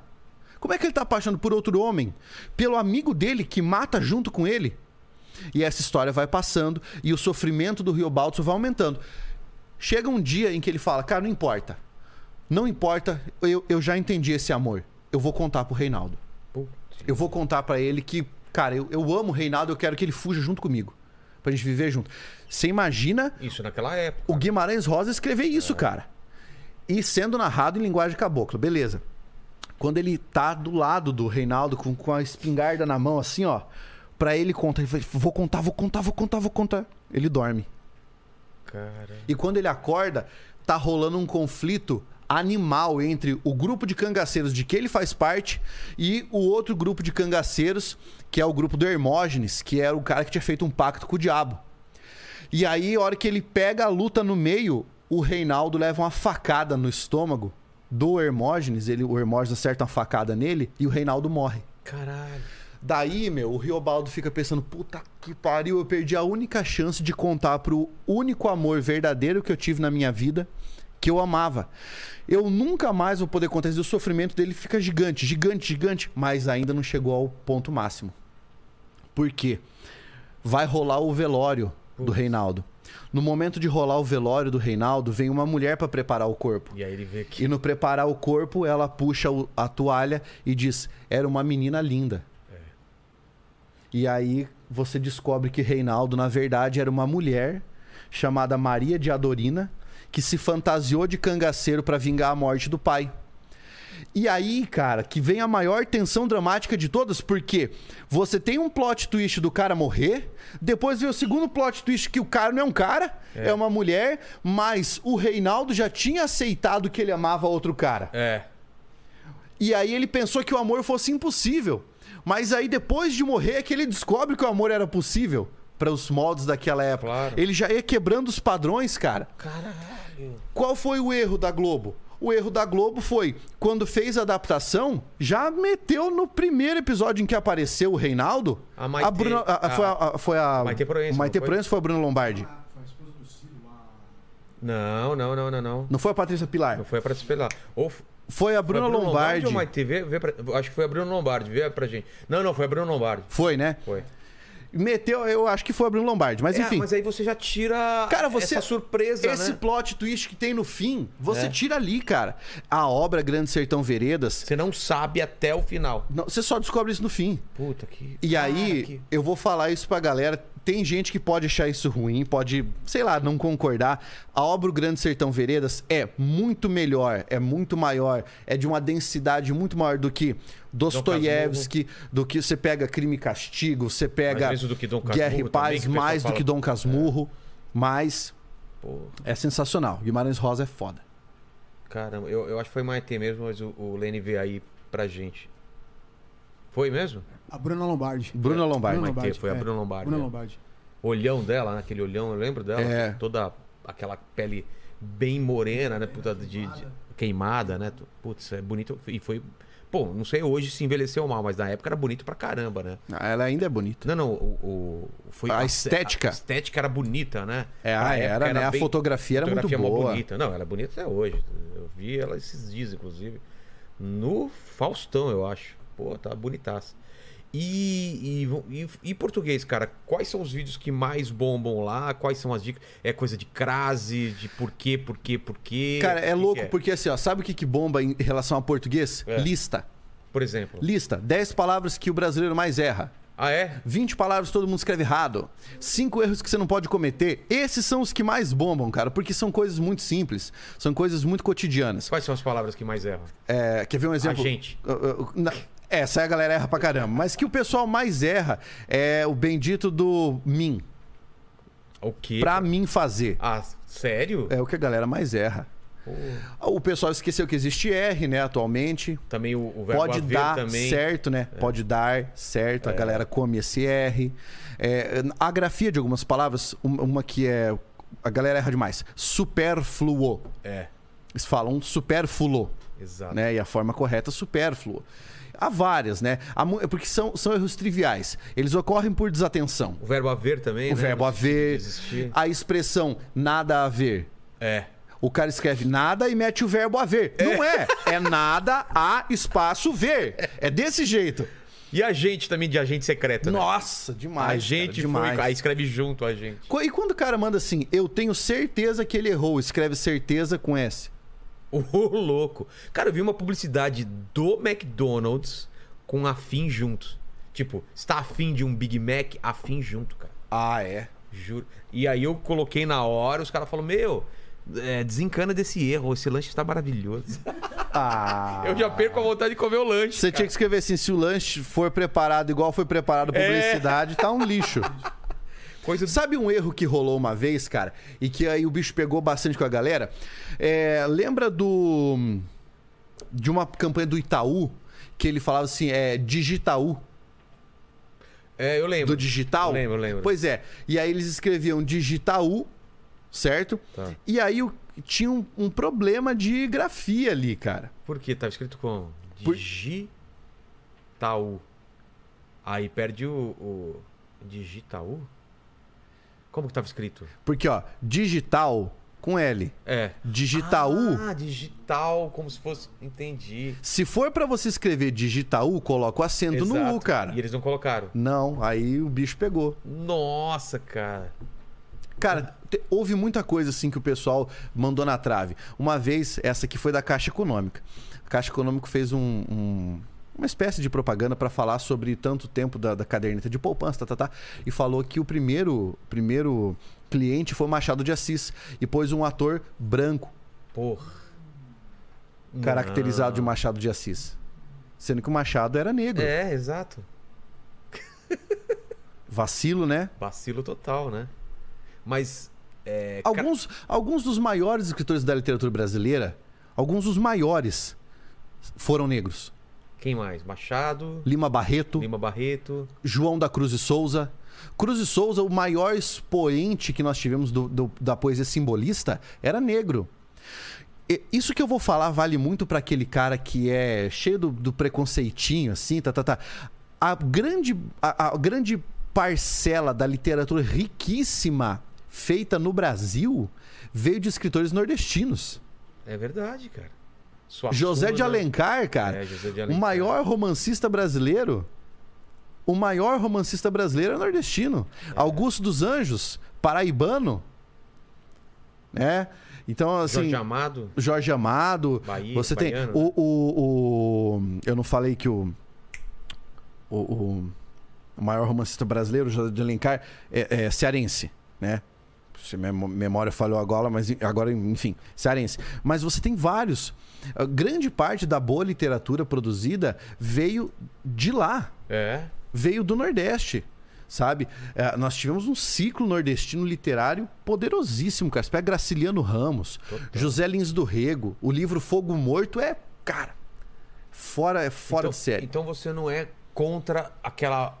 Acho que foi o Feli- Felipe Neto que levantou isso no- em, em- em algum momento da, no Twitter, que deveria se colocar outros livros e não esses clássicos para as pessoas lerem, porque esses livros são difíceis ou são chatos e as pessoas se desinteressariam da literatura. Não, mas é- aí que tá. Essa colocação. Eu até comentei, cara, essa Comentou? colocação do Felipe Neto. Foi isso que mesmo que ele sabe? falou? Foi. Só que o que acontece? A colocação dele foi infeliz. Por quê? Porque o Felipe Neto é um grande youtuber, mas não é professor. Entendeu? Então ele não, ele não soube se exprimir ali. Ele falou o que deu na cabeça dele, Sei. certo? Mas qual é a grande questão? Quando você tem que começar a ler literatura brasileira? Qu- Quando é que te apresentam isso? Quando você entra no ensino médio. É. Quem aqui está mais próximo do ensino médio, provavelmente, né? Nosso, nosso amigo ali, Paquito, o Paquito. com seu bigode Então vamos lá. Paquito, você se lembra de qual foi o primeiro livro de literatura que você teve que ler no ensino médio? Literatura brasileira? Cara, brasileira. Boa pergunta. Foi no. Ó, foi, eu, eu já posso te dizer, foi no primeiro ano do ensino médio. Foi, com certeza. E aí, muito provavelmente, deve ter sido um trecho da carta do descobrimento. Não, acho que não. Acho que meu colégio eles já davam os livros mesmo, assim. Ah, você já pegou ali Padre Antônio Vieira, já foi, é, já foi pegando os primeiros, Assis, os primeiros livros por ali aí, da Meu colégio Era literatura. bem focado em redação, Ah, entendi. literatura e tudo mais. São Bernardo. Por que, que eu digo isso? Porque vamos lá. Que idade tem o jovem que está no primeiro ano do ensino médio? Né? Qual, qual é o interesse do jovem que acabou de entrar no ensino médio? Beijar na boca, né? Ele quer beijar na boca. Ele descobriu agora que isso é bom. Entendeu? Ele- e outras coisas também que ele descobriu agora que são boas. Ele está interessado nisso. Aí chega o professor e fala assim: Bem, gente, hoje eu vou explicar para vocês literatura de viagens. E começa. Coloca 150 datas no quadro e começa a falar blá blá blá blá blá blá blá pro cara decorar o negócio. Você nunca vai despertar a curiosidade num aluno para ler essa parada se você explicar dessa forma.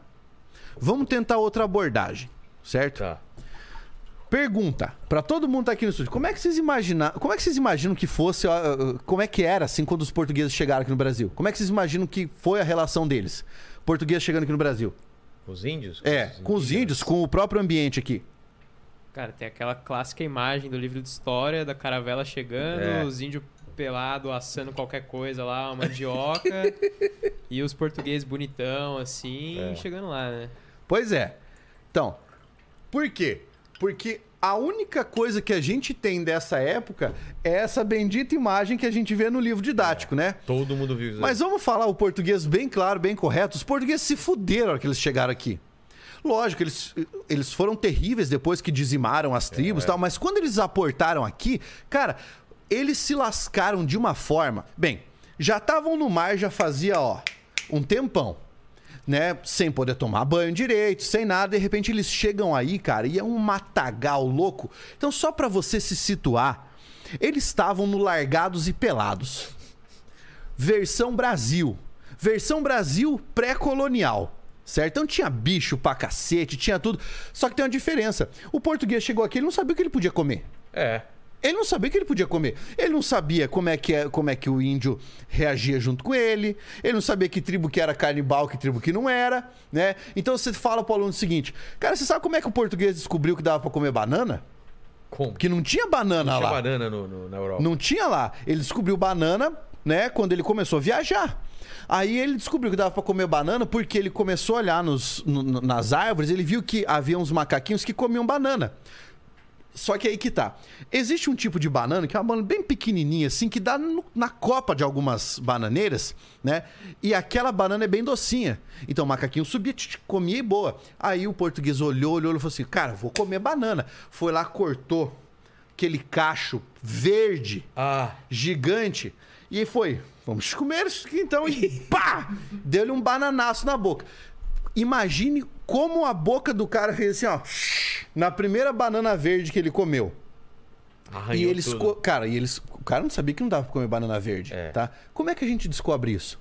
A gente descobre isso quando a gente lê numa das crônicas do descobrimento que o cara tá narrando. Ele fala assim: Ah, ó, é? existe um fruto oblongado no- nas terras do Brasil de aparência muito formosa, amarelo e certa vezes, certas vezes com pintas pretas, e que dá terríveis dores de barriga naqueles que se desmandam a comê-las verdes. Nossa. Então, tipo, o cara comeu um monte de banana verde, teve febre, caganeira, se lascou todo, cara.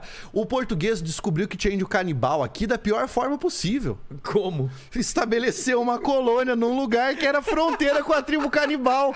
Aí tava lá, cegado, de repente o índio vá, pegou o cara Vou e te foi, e foi. Cara, foi tipo The Walking Dead, entendeu? Nossa, mano. Canibalizou.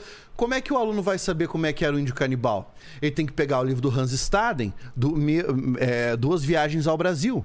E ele vai descobrir essa forma. Aí você quer mostrar pro cara o seguinte, ó.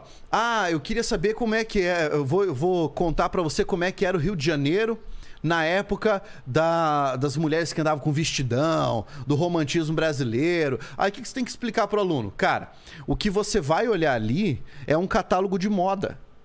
Porque quem lia esses livros naquela época? As mocinhas casadoiras. Daí, o que é uma mocinha casadoira? Você vai explicar. É uma mina que queria arrumar um marido. porque já não aguentava mais ficar em casa, queria casar para ter a própria vida. Mas elas falavam sobre quê? Você acha que as mocinhas casadoras falavam sobre guerra da Ucrânia? Não. Falavam sobre é, o, o, o valor da tensa que era cobrado? Não falavam sobre nada disso. Falavam sobre vestido, falavam sobre a cortina. Então é por isso que o José de Alencar passa uma página inteira falando como é que era aquela casa com uma cortina do tecido assim, da cor desse jeito, que ficava assim e quando o vestido passava, ele tinha determinado caimento, porque é essas pessoas que liam. Então assim, cara, não adianta o professor de literatura chegar com aquele aquela apostila gigantesca e sair aqui, ó, querendo que o cara enfie esse conteúdo goela abaixo, que ele nunca vai, ler vai. as obras. É. Você tem que ter uma abordagem diferente. Agora, quanto a você não expor os alunos a isso, aí é, uma, aí é um baita do absurdo. Certo? Por quê? Porque você tem que forne- fornecer, você tem que fomentar o contato com a obra. E qual é o outro grande problema?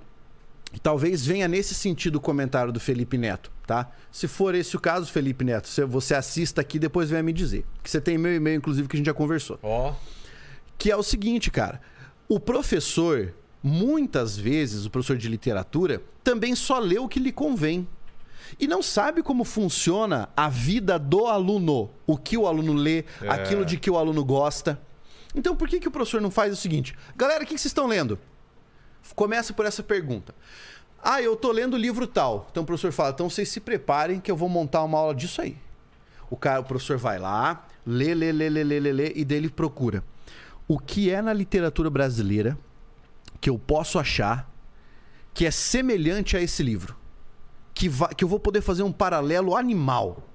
Aí você vai lá, monta uma aula trazendo o livro que os alunos estão lendo e o livro que você gostaria de que eles lessem. E começa a fazer o paralelo. Cara, no dia seguinte vai todo mundo pegar o livro para ler. Claro. Porque é o esquema de você despertar o interesse pela leitura. Isso que é a missão mais difícil para um professor de literatura. É, porque eu lembro de muito novo, assim, na terceira série, tá lendo Agatha Christie, cara. E aquilo eu adorava. Só que eu já, minha mãe era professora, tinha lido tudo Cachorrinho Samba, tinha lido Vagalume, todos os livros, não só o que pediu. Então, assim, eu adorava literatura. Quando caiu o clássico pra mim, era mais um livro. Não, é uma, não foi uma barreira que eu falei, cara, que coisa chata. Não. Eu tinha lido outras coisas que eu adorava, então eu adorava ler. Mas se a pessoa não lê outras coisas, realmente é difícil já cair direto. A pessoa nunca leu nada, aí vai ler um clássico. Não, o professor vai difícil. começar entregando. É isso que é o perigoso, cara. O professor vai começar, vai, vai iniciar o aluno em, a ler os clássicos, entregando para ele Dom Casmurro. É. Entregando. Cara, se Dom Casmurro já é um livro desafiador, o cara entrega Memórias Póstumas de Brás. Cubas, o cara não entende. Por que, que ele não entende? Porque, porra, Memórias Póstumas de Brás Cubas é um livro pra gente que já tá muito madura. Tá com um pensamento muito maduro, muito amadurecido. Sabe? Que entende, por exemplo, que é um narrador irônico, desgostoso com a vida que teve, que julga as pessoas, que quer falar que todo mundo é podre, entendeu? O cara nem percebe isso quando ele é adolescente, cara. Quando ele é É. adolescente, o mundo ainda é, é salgadinho, cara. É milhopan e guaraná, entendeu? Como diria o Huawei, é leite com pera. Leite com pera. Mas, por exemplo, vamos das grandes questões. Fale o dedinho levantado. Ele levanta o dedinho, que bonitinho, né? Parece que tá numa sala de aula, né? Fala. Aproveitando esse assunto, tem uma pergunta aqui do Telegram que é o seguinte: Professor, você acredita que a educação e o vestibular, do jeito que são feitos hoje em dia, realmente preparam o aluno para algo?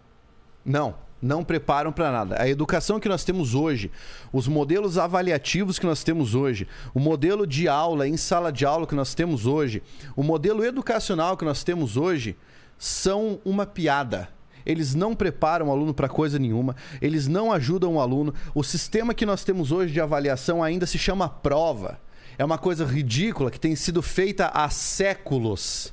Como é que você acha que você é capaz de medir o conhecimento de um aluno ou preparar o aluno para alguma coisa imprimindo uma folhinha que hoje só não é mais no mimeógrafo, é na impressora, né, para que ele marque um X na resposta certa? Isso não é ensinar, isso é decorar, isso não é educar, isso é moldar, são coisas distintas. O modelo educacional que nós temos hoje não prepara para nada.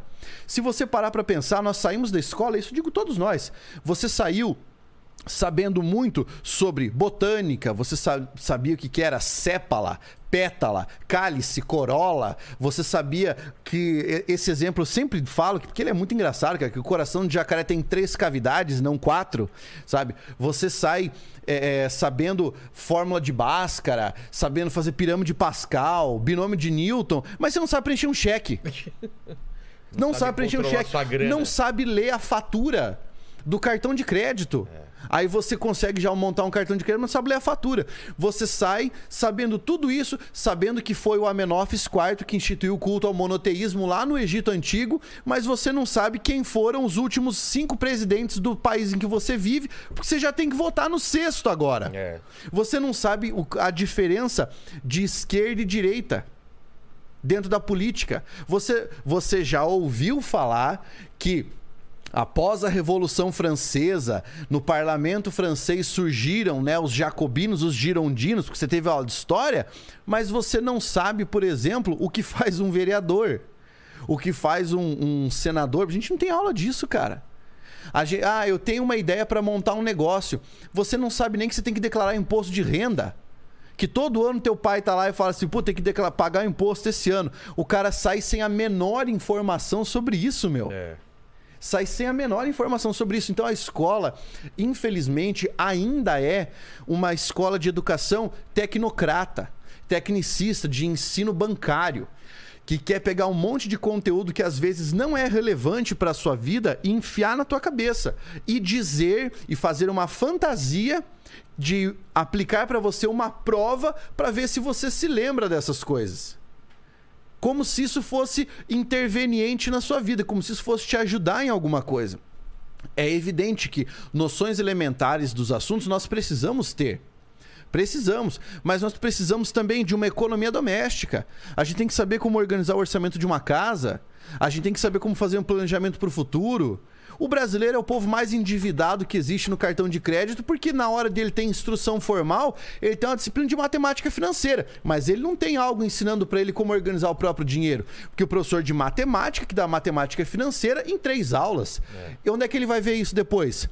Na teoria ele vai ver na prova. E na prática? Na prática ele vai ver no bolso, mas ele vai aprender da pior forma possível. Depois que ele já está fudido, é que ele vai aprender o que, que era um juro.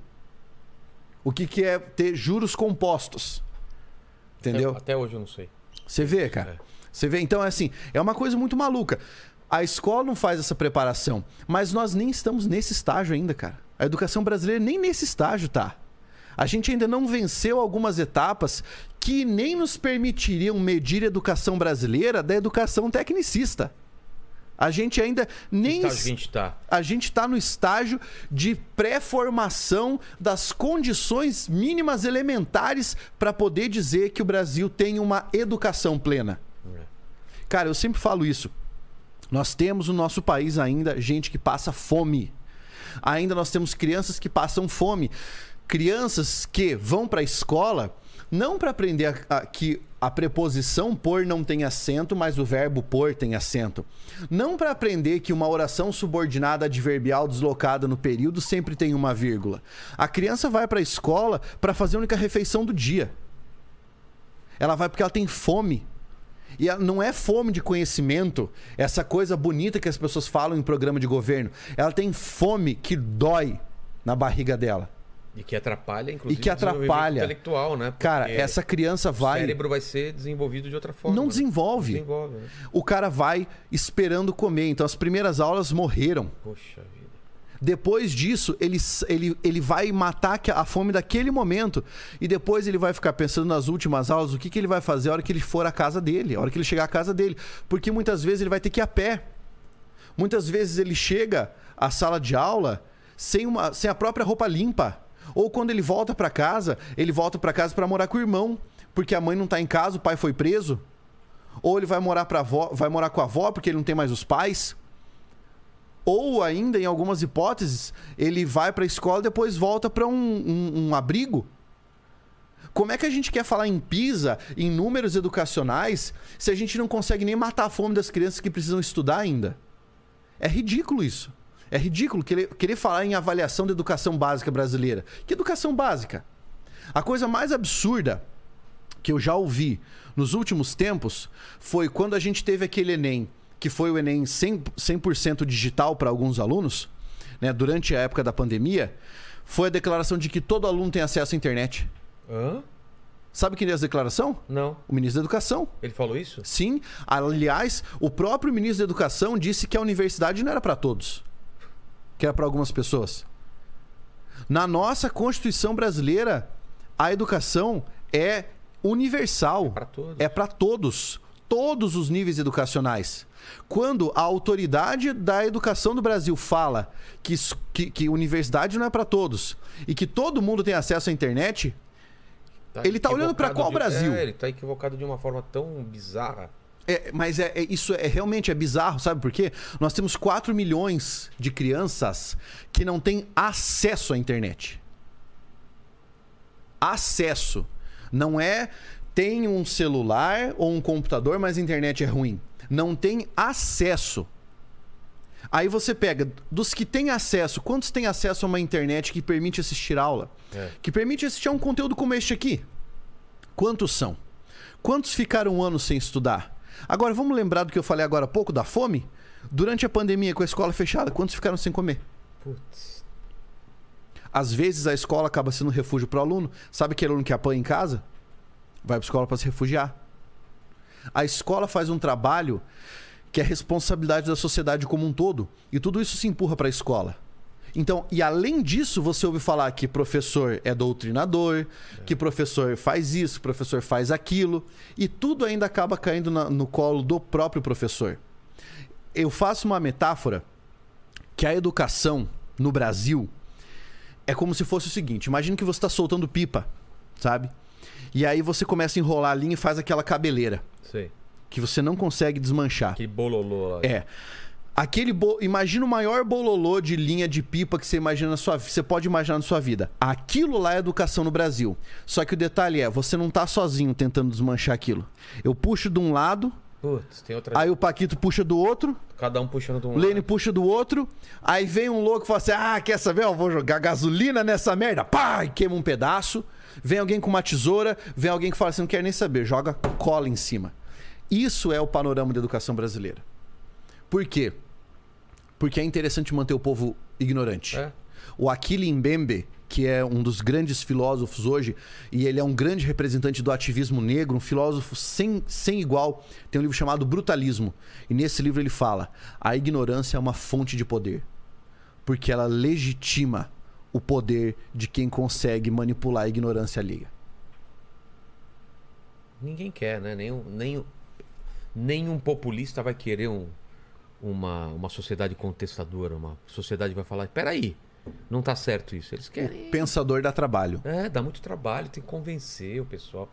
Inclusive, rede social já criou um problema para o político, né? Porque antes a gente não conseguia se organizar facilmente, né? É. Eram pessoas separadas e vai deixando. Então agora, pro bem ou pra, pra bem ou pra mal, eles têm mais problemas de, de, de colocar isso para baixo do tapete. Mas é, a gente está trazendo aqui vários presidenciáveis aqui e eu sempre pergunto em relação à educação. Porque tem que ser uma. uma... Cara, é uma coisa tão preocupante que ele não vai resolver durante o governo dele, mas tem que começar no dia 1 um, um plano para educação, porque senão a gente vai perder mais uma geração, mais duas gerações, não é? Vilela, eu vou falar assim abertamente com você em relação a esse assunto. Seria muito interessante que quando você trouxesse um presidenciável e, e você soubesse, eu vou perguntar para educação sobre esse cara, que você tivesse contigo um co-host que fosse professor. Sabe por quê? Porque o cara pode o cara falar. falar umas palavras bonitas. Cara, o cara pode falar o que ele quiser. É. O professor, que é professor, que já passou por todos os níveis de educação, ele sabe o que é realizável e o que não é realizável. Sabe? Uma coisa que você, você. Cara, guarda isso que eu falei, começa a perguntar pro cara. Cara, não tem como um, um- um cara que quer ser presidente não ter uma prioridade na educação. Eu sei, cara, saúde, segurança, tudo, mas educação. Cara, passa por isso a construção de um país, né? De, a a violência tem a ver com a educação, saúde tem a ver com a educação, Todo- pobreza passa pela educação. Todo projeto de um país passa pela educação. É por isso que a educação que nós temos hoje no Brasil não é uma falência, é o resultado de um projeto político. Você acha realmente que é uma coisa pensada? Não é assim, largou, ah, dane-se. Não, é uma coisa pensada. Vamos deixar como tá ou vamos piorar. Ela é uma. É assim, ó. A nossa educação, ela serve para formar peões, não pensadores. Peões, gente que recebe ordem E trabalha. e trabalha. E executa. E você tem isso, a gente espero que, que os políticos possam ver esse, esse vídeo, mas qual é a alternativa? Quais países é, é, conseguiram reverter isso e, e- e hoje são exemplos? Ou quais experiências de outros países a gente pode aplicar para cá? Nós podemos pegar a experiência finlandesa, né? a experiência do Reino Unido, da educação na Holanda, na Alemanha. Os Estados Unidos mesmo teve uma crise né, de, de, de ensino que eles, eles, eles fizeram alguma coisa que melhorou, não sei o que foi, mas. Eles vivem hoje uma segunda crise na É? educação por causa, em alguns estados, do homeschooling. Exato. Mas aquela crise lá, lá anterior, como eles resolveram? Mudando. a- a- ge- Trazendo vários profissionais, né? Os tops de todo do mundo para lá também. né? Exatamente, É. exatamente. E entendendo que é o massivo investimento na educação em todos os setores que permite que um país desponte. Como é que a gente quer, por exemplo, que o Brasil tenha tecnologia de ponta se as nossas bolsas de pesquisa para doutores e pós-doutores são bolsas inexistentes? Cada, É. cada ano que passa há um corte maior Exato.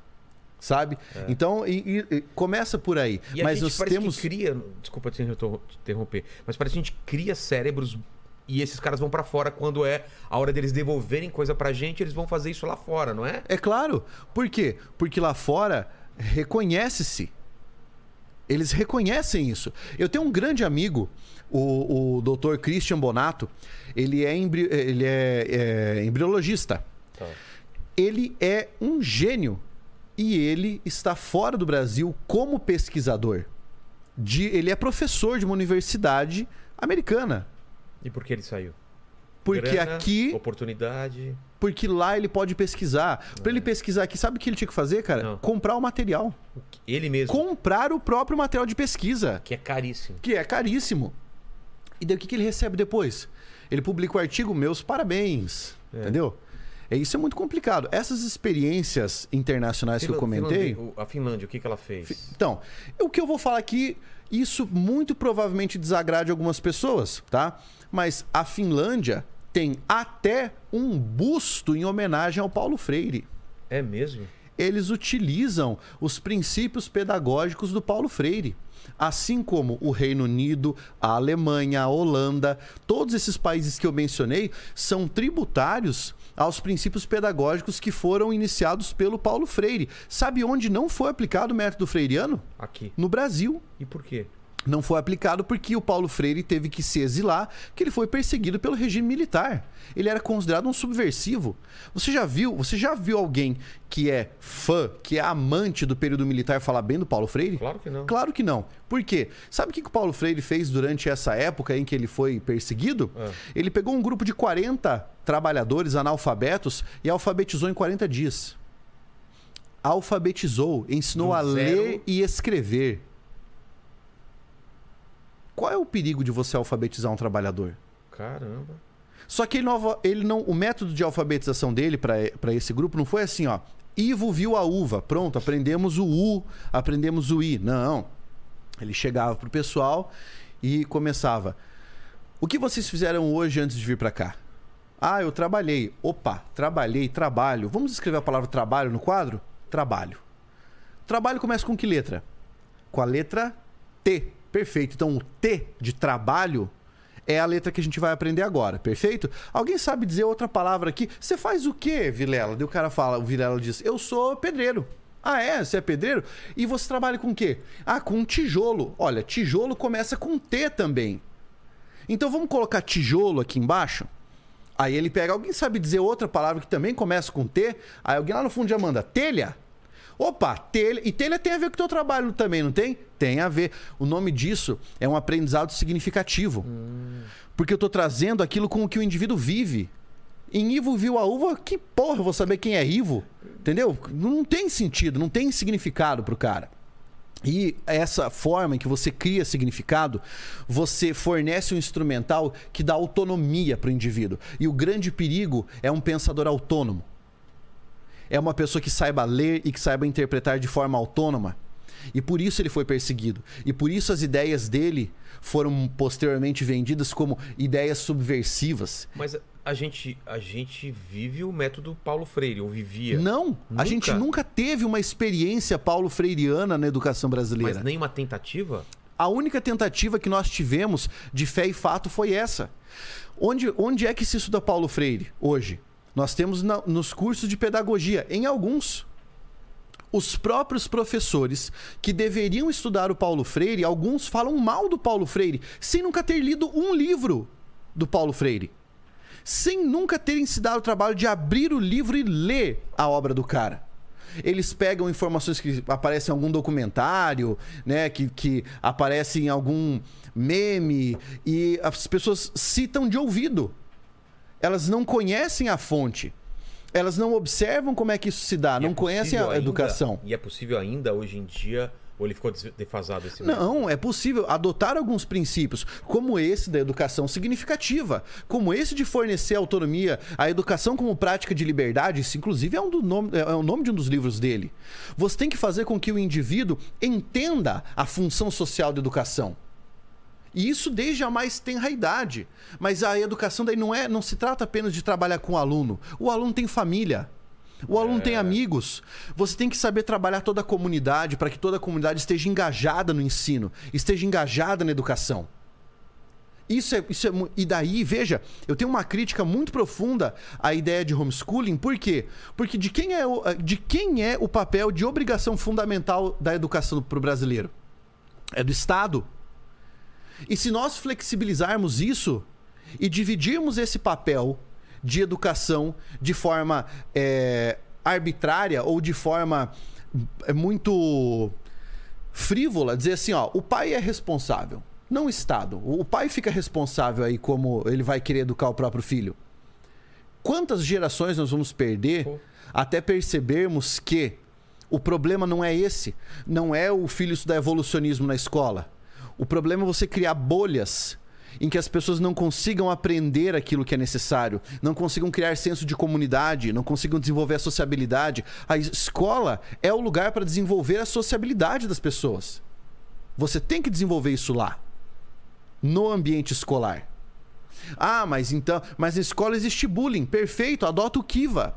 O Kiva é um método de combate ao bullying que foi desenvolvido na Finlândia. O que, que é o Kiva? Você tem monitores que estão divididos entre alunos profissionais da escola, pais, familiares que ajudam a combater o bullying dentro da sala de aula e fora da sala de aula. O aluno que vê uma situação de bullying é incentivado a falar para o diretor, para os supervisores, que ele foi testemunha de uma cena de bullying, para que a família, para que os pais sejam informados, para que os demais alunos possam intervir num próximo caso de bullying, do tipo, o amiguinho fala alguma coisa, a própria turma já fala, isso é errado. Pare de fazer isso. Diminuiu casos de eles diminuíram as ocorrências de bullying em mais de 50% em dois anos de aplicação. Caralho. Entende? Agora, se as pessoas continuarem achando que educação é simplesmente transmissão de renda, que é passar um orçamento maior do governo federal para o governo estadual, do governo do estado, pro É, enfim, porque me parece que não é só grana, né? Como Não é só dinheiro. como É. não é só dinheiro. Mas o que mais na Finlândia eles descobriram que funciona? Bem, o método de, de educação Tem finla- provas? fin- finlandesa tem uma avaliação diferente. Na- aliás, vários países, não, não só a Finlândia, né, mas avalia-se por competência, pelas habilidades que você demonstra. Porque nós temos diferentes inteligências. É. São, são inteligências diferentes. Eu posso ter um mestrado, um doutorado e eu não consigo alisar um chão se eu estiver tentando fazer uma calçada. Eu não consigo. Eu, Pablo, sou incapaz de fazer isso aí. Se eu tiver que trocar a resistência do meu chuveiro não for aquela de encaixar, Chegar um cara apontar uma arma pra minha cabeça e falar assim: ó, ou você troca a resistência de chuveiro, você vai morrer. Eu falo, tira. É. Pode tirar, porque eu não vou saber trocar. São inteligências distintas. O cara que sabe trocar, ele pode não saber, por exemplo, o que é a base linguística de uma língua da Eurásia, entendeu? Isso não faz a diferença nenhuma, porque a habilidade dele não é essa. Existem habilidades comuns que nós precisamos desenvolver e existem inteligências específicas. E nós temos que saber avaliar isso. É. A, toda a avaliação feita por prova é muito segregadora, é muito limitada. né? Ela é muito limitada. Então isso, isso deixa muito a desejar. É, porque a, a, a você tem uma inteligência de espaço, né? Espacial é uma coisa, o jo- o jogador de futebol tem uma, uma outra coisa e. É, a motricidade. Você falou de Finlândia, falou qual outro país? Falei do Reino Unido, eu falei, existe uma iniciativa em Portugal muito interessante em que os alunos estudam juntos e que eles têm uma, uma sala de aula com mesas redondas em que você tem os debates. Eu posso citar nos Estados Unidos, por exemplo, uma coisa que existe há bastante tempo, que é a tradição de escrita de ensaios. Os alunos são motivados a escrever ensaios. O que é o ensaio? É uma reflexão a respeito de determinado tema, uma reflexão livre. Não existe tradição ensaística no Brasil. Não tem, né? Nós não temos.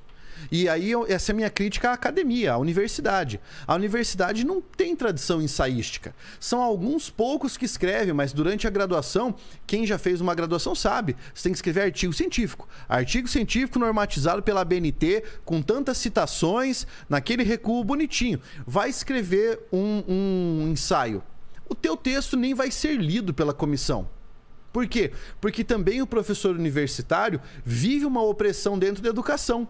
Qual é a opressão dele? Você acha que o professor universitário hoje consegue se preocupar com aqueles 40 alunos que estão na sala de aula e falar assim: eu vou moldar aqui os melhores 40 alunos de cálculo diferencial integral dessa turma? Não. O professor entra e fala assim: puta, hoje eu tenho que ensinar uma parte aqui de, de cálculo que é meio foda. Mas eu vou terminar essa aula ligeiro porque eu tenho que ir para casa terminar aquele artigo que eu fiquei de enviar porque é o artigo que eu tenho que publicar esse ano para continuar relevante. Só que esse artigo não vai ser suficiente, que o fator de impacto da revista não é bom, preciso de um outro artigo. Cara, que loucura é essa? O professor nem pode mais se concentrar na atividade docente. Ele tem que ficar preocupado em ficar preenchendo lattes. Ficar preenchendo currículo lattes. Putz. Você entende? Por isso que eu falei, cara, é um emaranhado. É um emaranhado. E, e, e aí a gente vem pra Enem, concursos e tudo mais, que você também prepara isso daí. Como que tá o Brasil nisso? Porque também tem uma máfia, né? De escola, de... de- Tem, é uma loucura, né, cara? Como funciona? preparatório de para pré-vestibular é, sempre foi muito popular desde a década de 90, É. né? Os vestibulares começaram a fazer seleção de candidatos e aí já começou a surgir um mercado educacional muito muito maluco, né? Você teve a época dos professores que iam para sala de aula com violão para cantar para os alunos, né? Aí descobriram em determinado momento que o violão não respondia à prova É. né? Porque só fazia a galera achar que tava no show, mas se quiser ir pro show, paga o ingresso, né? É esse o esquema. Mas ganharam muita grana, cara. O que me deixa indignado em relação a isso, que era uma prática muito comum nos preparatórios de pré-vestibular, era maquiar número. É, né? Maquiar número. Então, Tantos alunos... tantos alunos aprovados. O primeiro lugar da universidade estava em quatro escolas. Porque eles compravam esses caras? Compravam. Tem, tinha- tem relato de gente que, que pagava pra aparecer lá, vendia o nome. Sabe, vendia o nome. Teve gente que trocou consulta de mãe que tava doente por aparecer o nome em outdoor. É uma assim? loucura, cara. Eu- existe uma história anedótica de um rapaz que passou no vestibular. E aí a mãe tava doente, o diretor falou assim: ó, sei que tua mãe tá doente, se quiser que ela se consulte numa clínica particular, eu pago, só que você tem que dizer que foi meu aluno. Porra. Olha que sacanagem. O nome disso é usura, né? É. Usura é pecado, vai pro inferno. O pessoal não tá nem preocupado mais com o inferno, né? cara? Não, se forem pro inferno, eles vão dar um jeito de vender alguma coisa lá. É. Entendeu? Passa- fa- fazer um, um- um- pré-vestibular pra ir pro Não, céu. vai ter, Não, vai aqui- ter lá o coach de preparação pro inferno. Você- Pro céu, você né? vai ter a melhor preparação suficiente pra você ou vai pro Sof- céu ou vai é, pro Pra inferno. sofrer o mínimo possível no inferno. né? Exatamente, exatamente. Eu falo- Daí ele já vai chegar pra você, ó. Eu passei por 10 infernos, eu sei como é que é. Exato. Vou te entregar aqui. Depois que você fizer esse meu curso, você vai estar preparado pro inferno. Vai ser até capeta júnior. Tem mais alguma pergunta aí, o, o- o Leonardo É. Leôncio, com esse bigode é o Leôncio. A galera tinha perguntado aqui do seu, acho que é seu curso, que é o, o método Jamilk. Aham. E também estavam perguntando, falando pra você explicar o microlearning. Ah, beleza. O método Jamil, que é um curso que eu desenvolvi para fazer as pessoas aprenderem língua portuguesa. Mas assim, não de uma forma é, restrita. Eu queria trazer do zero ao infinito e além. Tá. Sabe? Então, eu tive a ideia de pegar o conteúdo de língua portuguesa e segmentá-lo de uma forma em que você aprendesse uma coisa por aula e você tivesse certeza de que você aprendeu aquilo. Então eu comecei a dividir aulas de acordo com os conteúdos, parte por parte, item por item, para facilitar a vida do aluno.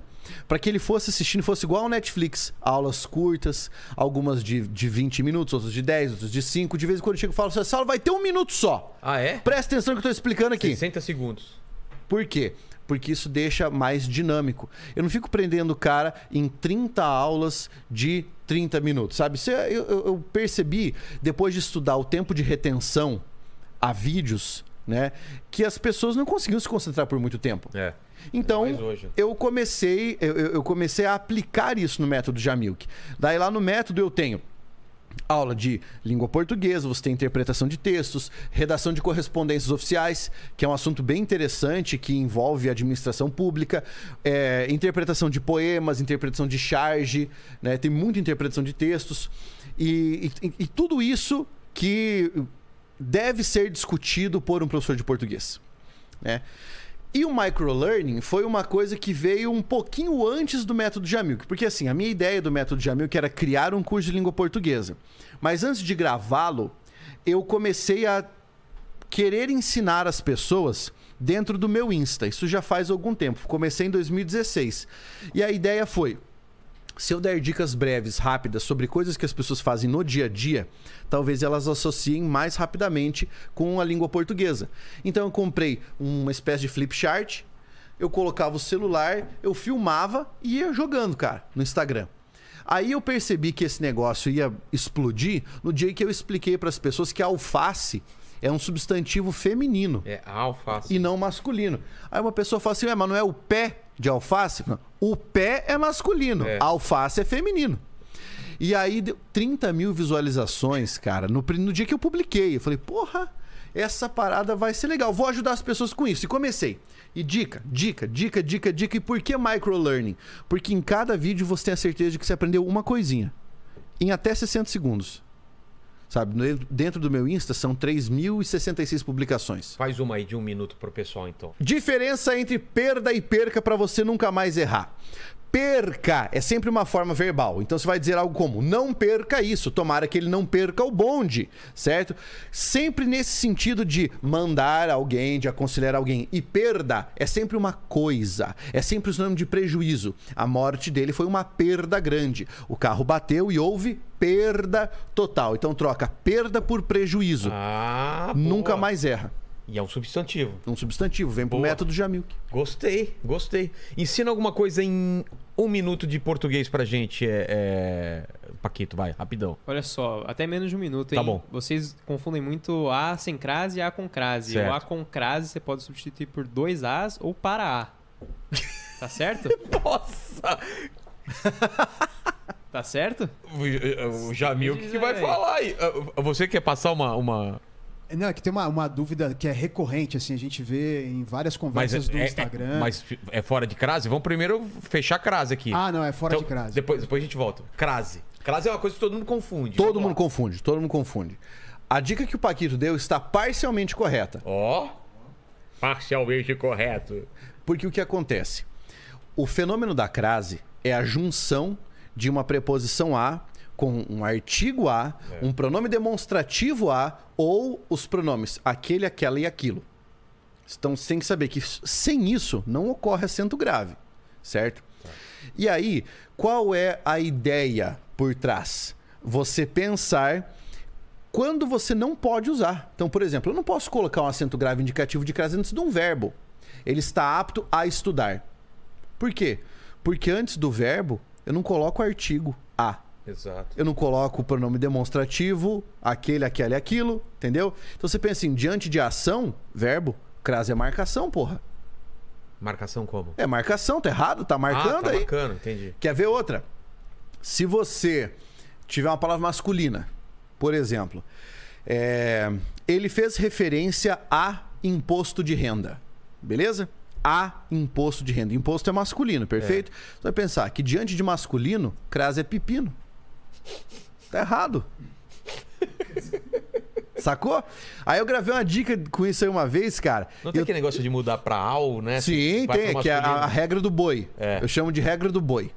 Pra você saber se existe acento grave, se ele tá certo, você olhou lá, quero saber se tá certo. Ah, ele fez menção à menina da esquina. Tá. Eu quero saber se tem acento grave ali. O que, que você faz? Você tira, depois do A, você tira tudo que tava ali, a palavra feminina, tal, tal, tal, e coloca a palavra boi. Aí você tenta falar a palavra fazendo o ajuste. Tá. Você diz assim: eu fiz referência tá, ao boi, ou você diz eu fiz referência ao boi? Ao boi. Ao boi. E aí você vai usar o seguinte parâmetro: trocando a por ao, crase nada mal. trocando a por o, crase se lascou. Entendi. Não eu tem. comprei a casa. Tira a casa, põe o boi. Eu comprei. O boi. Tem acento grave? Não. Viu? Não tem. Eu me confundo mais quando é. Localização. Localização? Eu fui a Santos. Ah! Fui a, a Sorocaba. Os topônimos. Fa- Fala. Não levanta o dedinho! essa daí eu lembro de uma dica até hoje. é que Fala. Se você vai A e volta a D, crase A. Se você vai A e volta a D, crase pra quê? Isso Caramba, te- temos um talento em português aqui. Pode repetir, por favor? Se você vai A e volta a D, crase A. Se você então, vai... se eu vou a Santos e volto da Santos, não é? Não é. Então não tem você- crase. Você Exato. vai A Santos e volta D Santos. Exato. Então você vai É isso A mesmo? É isso aí. Crase pra Quer quê? ver uma? Quero. Você pode usar esse mesmo parâmetro de uma forma bem simples. Troca o verbo pelo ficar. Você vai ficar na Santos ou vai ficar em, Em Santos? Santos. Ah, Se você disser ficar na, aí você coloca acento grave. entendi. Alemanha. Vou ficar na Alemanha. Então, se você vai à Alemanha, acento Vou grave. ficar em Sorocaba. Boa, boa. Engraçado o dedinho dele levantado. né? Parece sala de aula, né? Parece aluno de escolinha, né? Qual era outra questão que você ia trazer? É, eu- meu, eu vejo isso recorrentemente nos grupos de Instagram, que é, é o, o do WhatsApp também, que é o uso dos porquês. Hum. É. Porque separado e junto? Vocês sabem que a tendência com o tempo é nós transformarmos o porquê numa palavra de grafia única Ah, é? e muito provavelmente daqui 200, 250 anos apenas PQ. É, já tá usado. É porque é o princípio de economia linguística, né? É um metaplasmo que vai acontecer. Metaplasmo é um processo de mutação das palavras, né? Mas o que, que acontece? Nós temos quatro porquês, são quatro formas de escrever porquê. E cada uma serve para uma coisa diferente. Tá? Então vamos pensar, por exemplo, o porquê que é escrito junto e com acento circunflexo. Substantivo. É um Quero substantivo. saber o porquê. Isso, então você vai encontrar perto dele um o, um meu, por exemplo, um numeral, pode ser dois porquês. É, Ou ele vai estar no plural, porquês. entendi. Pode, tá? O porquê, que é separado e com acento, sempre esbarra num sinal de pontuação. Exato. Tá no final da frase. É, você tá rindo por quê? E uma pergunta. tá? Exatamente. Agora, quando ele for uma locução adverbial interrogativa, ou seja, Eita! ele foi usado para fazer uma pergunta direta ou indireta, você vai usar separado e sem acento. Você sabe por que João não veio? Por Separado, que João não acento. veio? Separado e sem acento, Tá. tá? Agora, junto e sem acento. Esse é o caso. Exato. Porque você tem aí três possibilidades.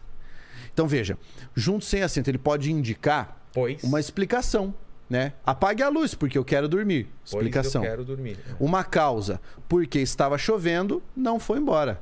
Tá. Certo? Uma vez que estava chovendo. E pode ser finalidade. Torça porque seu time vença. Para quê? É, um sinônimo de para quê? Aí é, Finalidade. é junto e sem Aí ele é junto e sem acento. Mas tem um caso de separado e sem acento que não é pra perguntas, né? É, porque quando ele é um pronome relativo. Dá um exemplo. Esse é o que mais confunde o pessoal. Por exemplo, as razões por que luto são justas. Aí- Dica: quando você puder trocar por quê por pelo qual ou pela qual, separado e sem acento Boa. e no meio da frase. Boa. Boa. Essa é o que mais confunde. Ah, tem uma questão aí que com certeza o pessoal deve ter perguntado aí, que é pronome neutro, né? Ah, sim. Grande questão, né? Perguntaram aí no Telegram? Provavelmente. Sempre quando vem professor de português, bastante. querem saber sua opinião, né? Bem, Pronome neutro, linguagem neutra. vamos lá. Vou começar apresentando o, o caso, né? Tá. Que tá aqui. Tem um livro?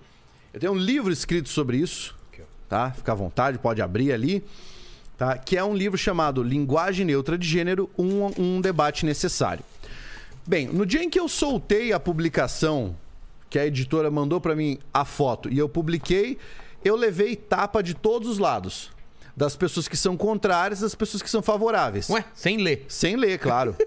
né? Porque quem é contrário imagina que eu estou a favor e quem é favorável imagina que eu sou contrário. Exato. Então, o que, que eu explico dentro desse livro? O que todo professor, ou todo linguista, ou todo indivíduo que pensa a linguagem de uma forma séria deveria entender. A proposta de uma linguagem neutra de gênero que é feita hoje é o que se chama em linguística de variação linguística diastrática. O que Nossa. significa isso? A língua é algo vivo e ela tem variações. E as variações obedecem a princípios específicos. Eu tenho variação de tempo, então é cronológica, variação de lugar, então é diatópica, né? Variação de formalidade, certo? Que daí teria a ver com a situação comunicativa, perfeito? Variação de extrato social, que é a variação diastrática, enfim. E aí, nós temos que entender que numa língua existe o que uma pessoa fala. Esse é o princípio. Numa língua existe o que uma pessoa fala. Agora, além das variações, nós temos uma coisa que se chama norma padrão. A norma padrão serve para comunicações formais e essa é ensinada na escola. Dito isso, Então vamos lá. Gíria, se a galera tá usando, existe na linguagem. existe. Pode não estar nessa linguagem formal. Exato. Tá, Gíria não é língua padrão. Tá. Não é Né? língua padrão, aliás. Exato. Então você diz, estou sentindo uma treta, É, né? Isso não é língua padrão. tá bom. Mas isso não existe? Claro, todo mundo Existe. entende, comunica. Existe. Então, o que acontece? Dentro da língua padrão, já existe uma formulação de substantivos e de linguagem neutra, certo? Que é a recorrência ao gênero neutro português, que vulgarmente as pessoas chamam de masculino, certo? Tá. Mas só para você saber, vamos algumas explicações. Gênero de palavra é gênero gramatical. Gênero de pessoa é gênero biopsicossocial. O gênero gramatical não se confunde com o gênero biopsicossocial. Por quê? Porque microfone é um substantivo masculino ou feminino? O microfone? É. Masculino. Pois é. E o microfone é um menino ou uma menina? Não, não cabe essa pergunta. Claro que não cabe, É. né? Por quê? Então é o quê? Ele não, eu não defino gênero para ele. Porque Não, não, mas é dentro do, da, da- da língua portuguesa, É. substantivo sobrecomum. Tá. certo? Ele é um mono- monogênero nesse Tá. caso. Mas o que acontece? A palavra que representa o microfone, dentro de uma estrutura sintática, faz concordância de forma neutra no português. O que é a forma neutra? O masculino. E por que o masculino? Porque a terminação do masculino era a mesma termina era semelhante, muito semelhante à terminação do neutro no latim. E como as línguas evoluem para diminuir as coisas e não para aumentar as coisas, Pra facilitar. sim. isso, lei do menor esforço gramatical, né? É. Lei do menor esforço, o neutro virou o masculino, ou o masculino virou o neutro. Tá. tá? Não por uma motivação patriarcal, do tipo assim, vamos usar o masculino. É porque o feminino era semelhante ao plural latino. Ah, é? É, e o masculino era semelhante ao neutro latino. E foi por isso, né, essa evolução da língua. Mas a língua ainda continua evoluindo. E então, o que é que nós temos que pensar? Eu tenho um amigo que é não binário, certo? E estou conversando com ele, e eu falo, cara, você conseguiu fazer não sei o que, não sei o que, não sei o que. E eu falo, porque você é meu amigo, você sabe disso. Daí ele fala, Pablo, eu gostaria de que você comigo falasse amigue e não amigo. O que, que eu digo para ele? Eu digo, não vou falar? Não, fala, não tem problema. Isso não tem problema, porque você é meu amigo. É, entendeu? tá não há problema. Não há crise. Por quê? Que é um acordo entre dois. É exatamente. É o acordo que nós fechamos no nosso circuito comunicativo. Certo? E essa é a variação para que se use dentro do grupo. Então, cara, não existe nenhum tipo de prejuízo para a língua se nós considerarmos a linguagem neutra de gênero em qualquer sistema, ilo, ilix, é, arroba, qualquer coisa. Se a pessoa utilizar isso no contexto de comunicação dentro do extrato social que utiliza. O que é descabido? É descabido eu receber um e-mail institucional da minha universidade, eu, como pesquisador, receber bom dia a todos. Ou bom dia a todos, só que daí um, um arroba no lugar da palavra. Porque esse é um e-mail institucional, ele é formal. É, tá naquela. Tá no registro formal, Registro no formal. registro padrão, certo? E o registro padrão não é determinado pelo, ao bel prazer. Ele é determinado a partir de um estudo muito longo das formas que são eleitas socialmente. Para uma coisa mudar, primeiro ocorre a mudança, ela vai assentar na língua e a partir de então ela vira norma. Entendi. Sabe? Esse é o processo. Tem Isso se chama disso, por exemplo? biolinguística evolutiva. Claro, o caso do vossa mercê até virar você. Exato. E os metaplasmos que foram aplicados nessa palavra foram todos metaplasmos motivados pela fala. Então, vossa mercê pode vir aqui, mas pensa um português falando Vossa mercê. Nós falamos abertamente. Vossa mercê. O português fala assim. Vossa mercê. Vossa mercê. Perfeito? Vossa- vo- Vossa mercê. Aí, isso, agora você imagina o seguinte: o brasileiro que morava aqui, É. escutando, Vossa mercê, Vossa mercê. mercê. Aí o, o cara fala, como é que é? Vossa mercê? Vossa Vossa mercê? Aí começa a falar Vossa mercê. É. Dali 50 anos, tá lá o portuguesinho junto com o brasileiro, Vossa mercê, Vossa mercê, Vossa mercê, Vossa mercê? É? Outro, você, você. Já começa a mandar Você. Ah, você, beleza. Entende? Tanto que hoje nós usamos C. Você. Você vai? Exato. Entendeu? Esse é um processo biolinguisticamente Daqui falando. É assim. Exato. Exato. Ah, não é? Só- Biolinguisticamente falando, é um processo aceito, porque ele é natural, ele não, é artificial. forçado. É. Todas as mudanças artificiais na língua que surgiram e que contrariaram o movimento de menor esforço desapareceram. Quer um exemplo? Quero. Lembra quando nós escrevíamos na internet? Isso é da tua época e da minha, com certeza. Noun. É. N-A-U-M? É. Por que, que as pessoas não escrevem mais noun hoje? Porque dá um trabalho da porra. É. E por que escreveu na época? Eu É contra-evolutivo, porque aquilo era moda. Ah, tá. Aquilo era moda. Acento. Não, não é, não faz sentido isso. Entendeu? E aí é, é mais difícil, são mais. Então são, não pega. Não assim. pega, isso não pega. O que pega é o menor esforço. É por isso que hoje você tem FDS, PQ, KD, entendeu? É. É. por causa disso. É a lei do menor esforço. É a evolução natural de uma língua. Certo? Essa é a evolução natural de uma língua. Assim como é a tendência, daqui 200, 300 anos, não haver mais acento grave indicativo de crase. Entendi. Isso é tendência. Mas enfim, o que eu quero dizer com isso? Se você está na rede social e começa a falar, eu acho que não pode essa linguagem neutra porque vai acabar com o português. Um, não vai acabar. Certo? Não vai acabar com o português. Segunda coisa. O que você pode dizer que não é correto? É um alguém. Isso eu até hoje não vi ninguém fazendo, tá? Mas é alguém dizer essa linguagem a partir de agora tem que ser a linguagem padrão. Eu não vi uma pessoa sequer defendendo isso. Televisão vai ser isso, jornal vai ser isso, prova vai ser isso, tudo. As aulas de língua portuguesa serão assim agora. Vamos reeditar os livros do Machado de Assis com linguagem neutra, entendeu? Como se fosse um novo acordo Isso. ortográfico. Ninguém disse isso até agora. E se alguém disse isso, estava altamente alucinado para falar uma- um absurdo desses. Agora vamos lá. Eu sou não binário, tem um amigo não binário, tem outro amigo não binário, outro amigo não binário. Eu tô falando só da comunidade não binária, não da comunidade LGBTQIA, porque existem outras implicações aqui. Ah, tá. Tô falando do não binário, que gostaria da linguagem neutra, certo? Peço, eu uso na minha comunidade. Aí você tá passando ao lado, você é lá um heterotop. Você tá passando do lado e ouve o cara falando linguagem neutra. Aí você vira, ó, oh, tem que parar com isso aí, hein? Tem que mudar isso aí que tá aí. Entendeu? Porque senão vai estar todo mundo no pau. É a mesma então... coisa passar na Zona Leste e falar, meu, não fala aí, é gira. Né? Você quer da Zona Leste. É. Entende? É. Então, assim, ó, uma coisa é você querer negar a existência de uma expressão legítima de uma comunidade. Isso não se pode fazer.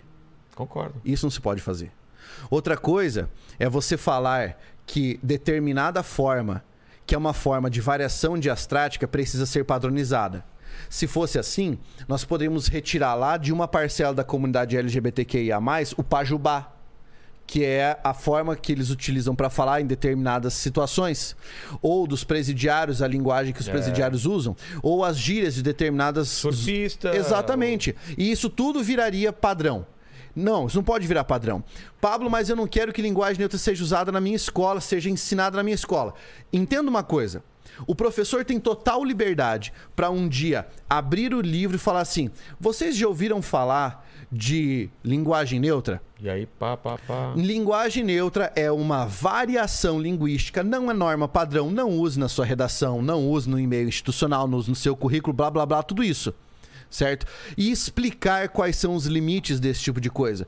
Qual é o grande problema, Vilela? As pessoas não são razoáveis. É. Elas não sabem discutir isso sem paixão. Esse é o problema hoje em dia, né? É. Esse é o problema. É, o medo é, nossa, se eu não. Vai chegar um ponto que eu vou ser preso se eu não usar a linguagem neutra. No, no, no, Canadá, o que está sendo feito lá em relação à, à, linguagem neutra ou a pronome? Alguma coisa está tá sendo feita lá, Por causa tá? do inglês, né? Por causa do inglês é mais fácil você neutralizar. O que, que eles estão fazendo? Eles estão utilizando o they no plural. Tá. Porque daí eles estão utilizando a forma they, porque daí fica mais simples passar para o plural e neutralizar. Entendi. Porque a língua deles não tem esse dispositivo igual possui, não igual tem? a língua portuguesa já possui. Tá. Entende? A língua portuguesa é uma língua de concordância de gênero. É um outro esquema. Só que sabe de onde veio todo esse problema aí, cara? Esse problema todo veio da forma como é ensinado o gênero. Quando o professor vai falar masculino e feminino na escola, só precisava mudar essa terminologia, é, cara. Porque já tem uma carga por trás é, porque daí traz um monte de confusão. Vem uma herança danada de problemas. Vamos falar em gênero beta e gênero gama. Tá. Pronto, facilitou. É. É verdade. Ou gênero não marcado. Essa seria a melhor estratégia. Essa palavra tem gênero marcado? Não. Essa palavra tem gênero marcado? Marcado Sim. Marcado que seria? No feminino. Ah, tá. Perfeito sabe? Era só fazer isso, cara, só mudar essa terminologia. Acabaria com toda essa discussão, que é uma discussão inócua. É uma discussão inócua. Eu sempre falo, a língua não tem culpa do uso que fazem dela. Eu não posso criminalizar a língua. Eu não posso criminalizar uma palavra. É. é que, que, que, culpa a palavra Quem tem? comete o crime é quem usa. É. Quem comete o crime é quem usa. Tanto é que nós estudamos isso no direito penal. Ah, é? Claro, você, você tem que analisar a conduta do indivíduo para ver se houve dolo, se houve ah, culpa, qual era o ânimo, é. qual era o ânimo, a intenção posso falar que o cara assim, vai tinha. tomar no cu. É, exatamente. Vai tomar, né? Eu posso uhum. desejar sua morte, falar, vá, morre, cara. E outra coisa, não, ele mandou eu morrer, não sei. É, é complicado isso. Exatamente. É. É, preciso fazer um xixizinho aí. Tem mais alguma pergunta? Ou vamos pro final? Vai, vai vendo aí. Rapidão. Paulo, eu queria fazer uma pergunta para você. Que você falou que tem essa tendência das linguagens serem simplificadas. É, é uma tendência, então, as linguagens se tornarem tonais? Como é, por exemplo, o coreano? Então, isso depende do entroncamento de onde vem a linguagem. Porque isso é mais fácil em determinadas línguas que possuem uma estrutura dessa natureza. Você pega, por exemplo, a língua portuguesa. A língua portuguesa já teria um pouco mais de dificuldade, porque a nossa base é latina. E quase todas as línguas de incursão que nós tivemos posteriormente, que influenciaram a língua portuguesa, são línguas muito altamente melódicas sabe?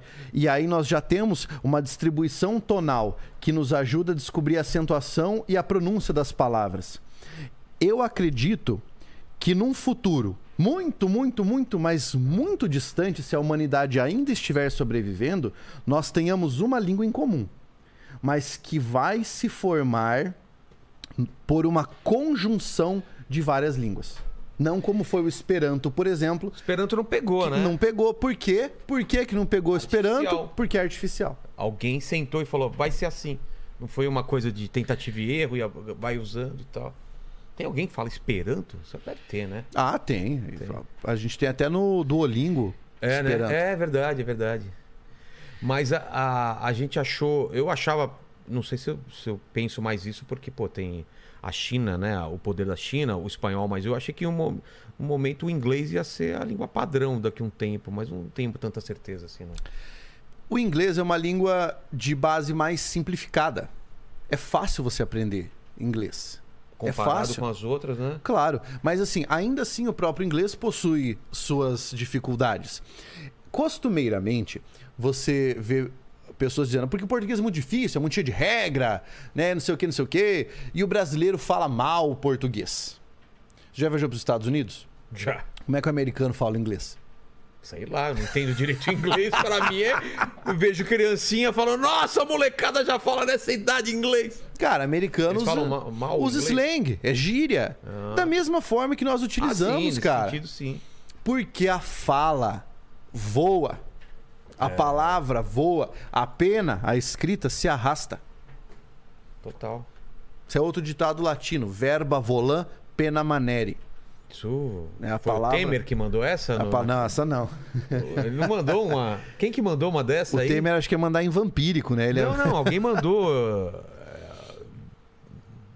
uh, sei lá, Volare. Não, não, não. Ele mandou é, consertá-la aí. Não, não, não. Mandou a mesóclise. Mandou. Cara, dá uma pesquisada aí. Não é do Volare. Como que é a frase que você falou? Verba volar Pena Maneri. Alguém deve ter falado sobre isso aqui na política, que até agora, mas não vou lembrar com essa minha memória pós-Covid aí, eu não sei. Mas, pô, obrigado demais, Pablo, por você ter vindo aqui. Mas eu não poderia terminar o papo sem fazer as três perguntas finais que eu faço para todos os convidados. Vamos lá. Né? Primeira, iremos morrer. Memento mori um dia. E esse vídeo vai ficar para sempre aqui na internet. E o pessoal pode querer saber quais seriam suas últimas palavras, seu epitáfio. O tempo é relativo, mas a vontade é absoluta. Como eu troquei a ordem das perguntas, então a, a que era a primeira vem agora para a segunda. É o seguinte: olhando para trás, Pablo, qual foi o momento mais difícil da sua carreira ou da sua vida?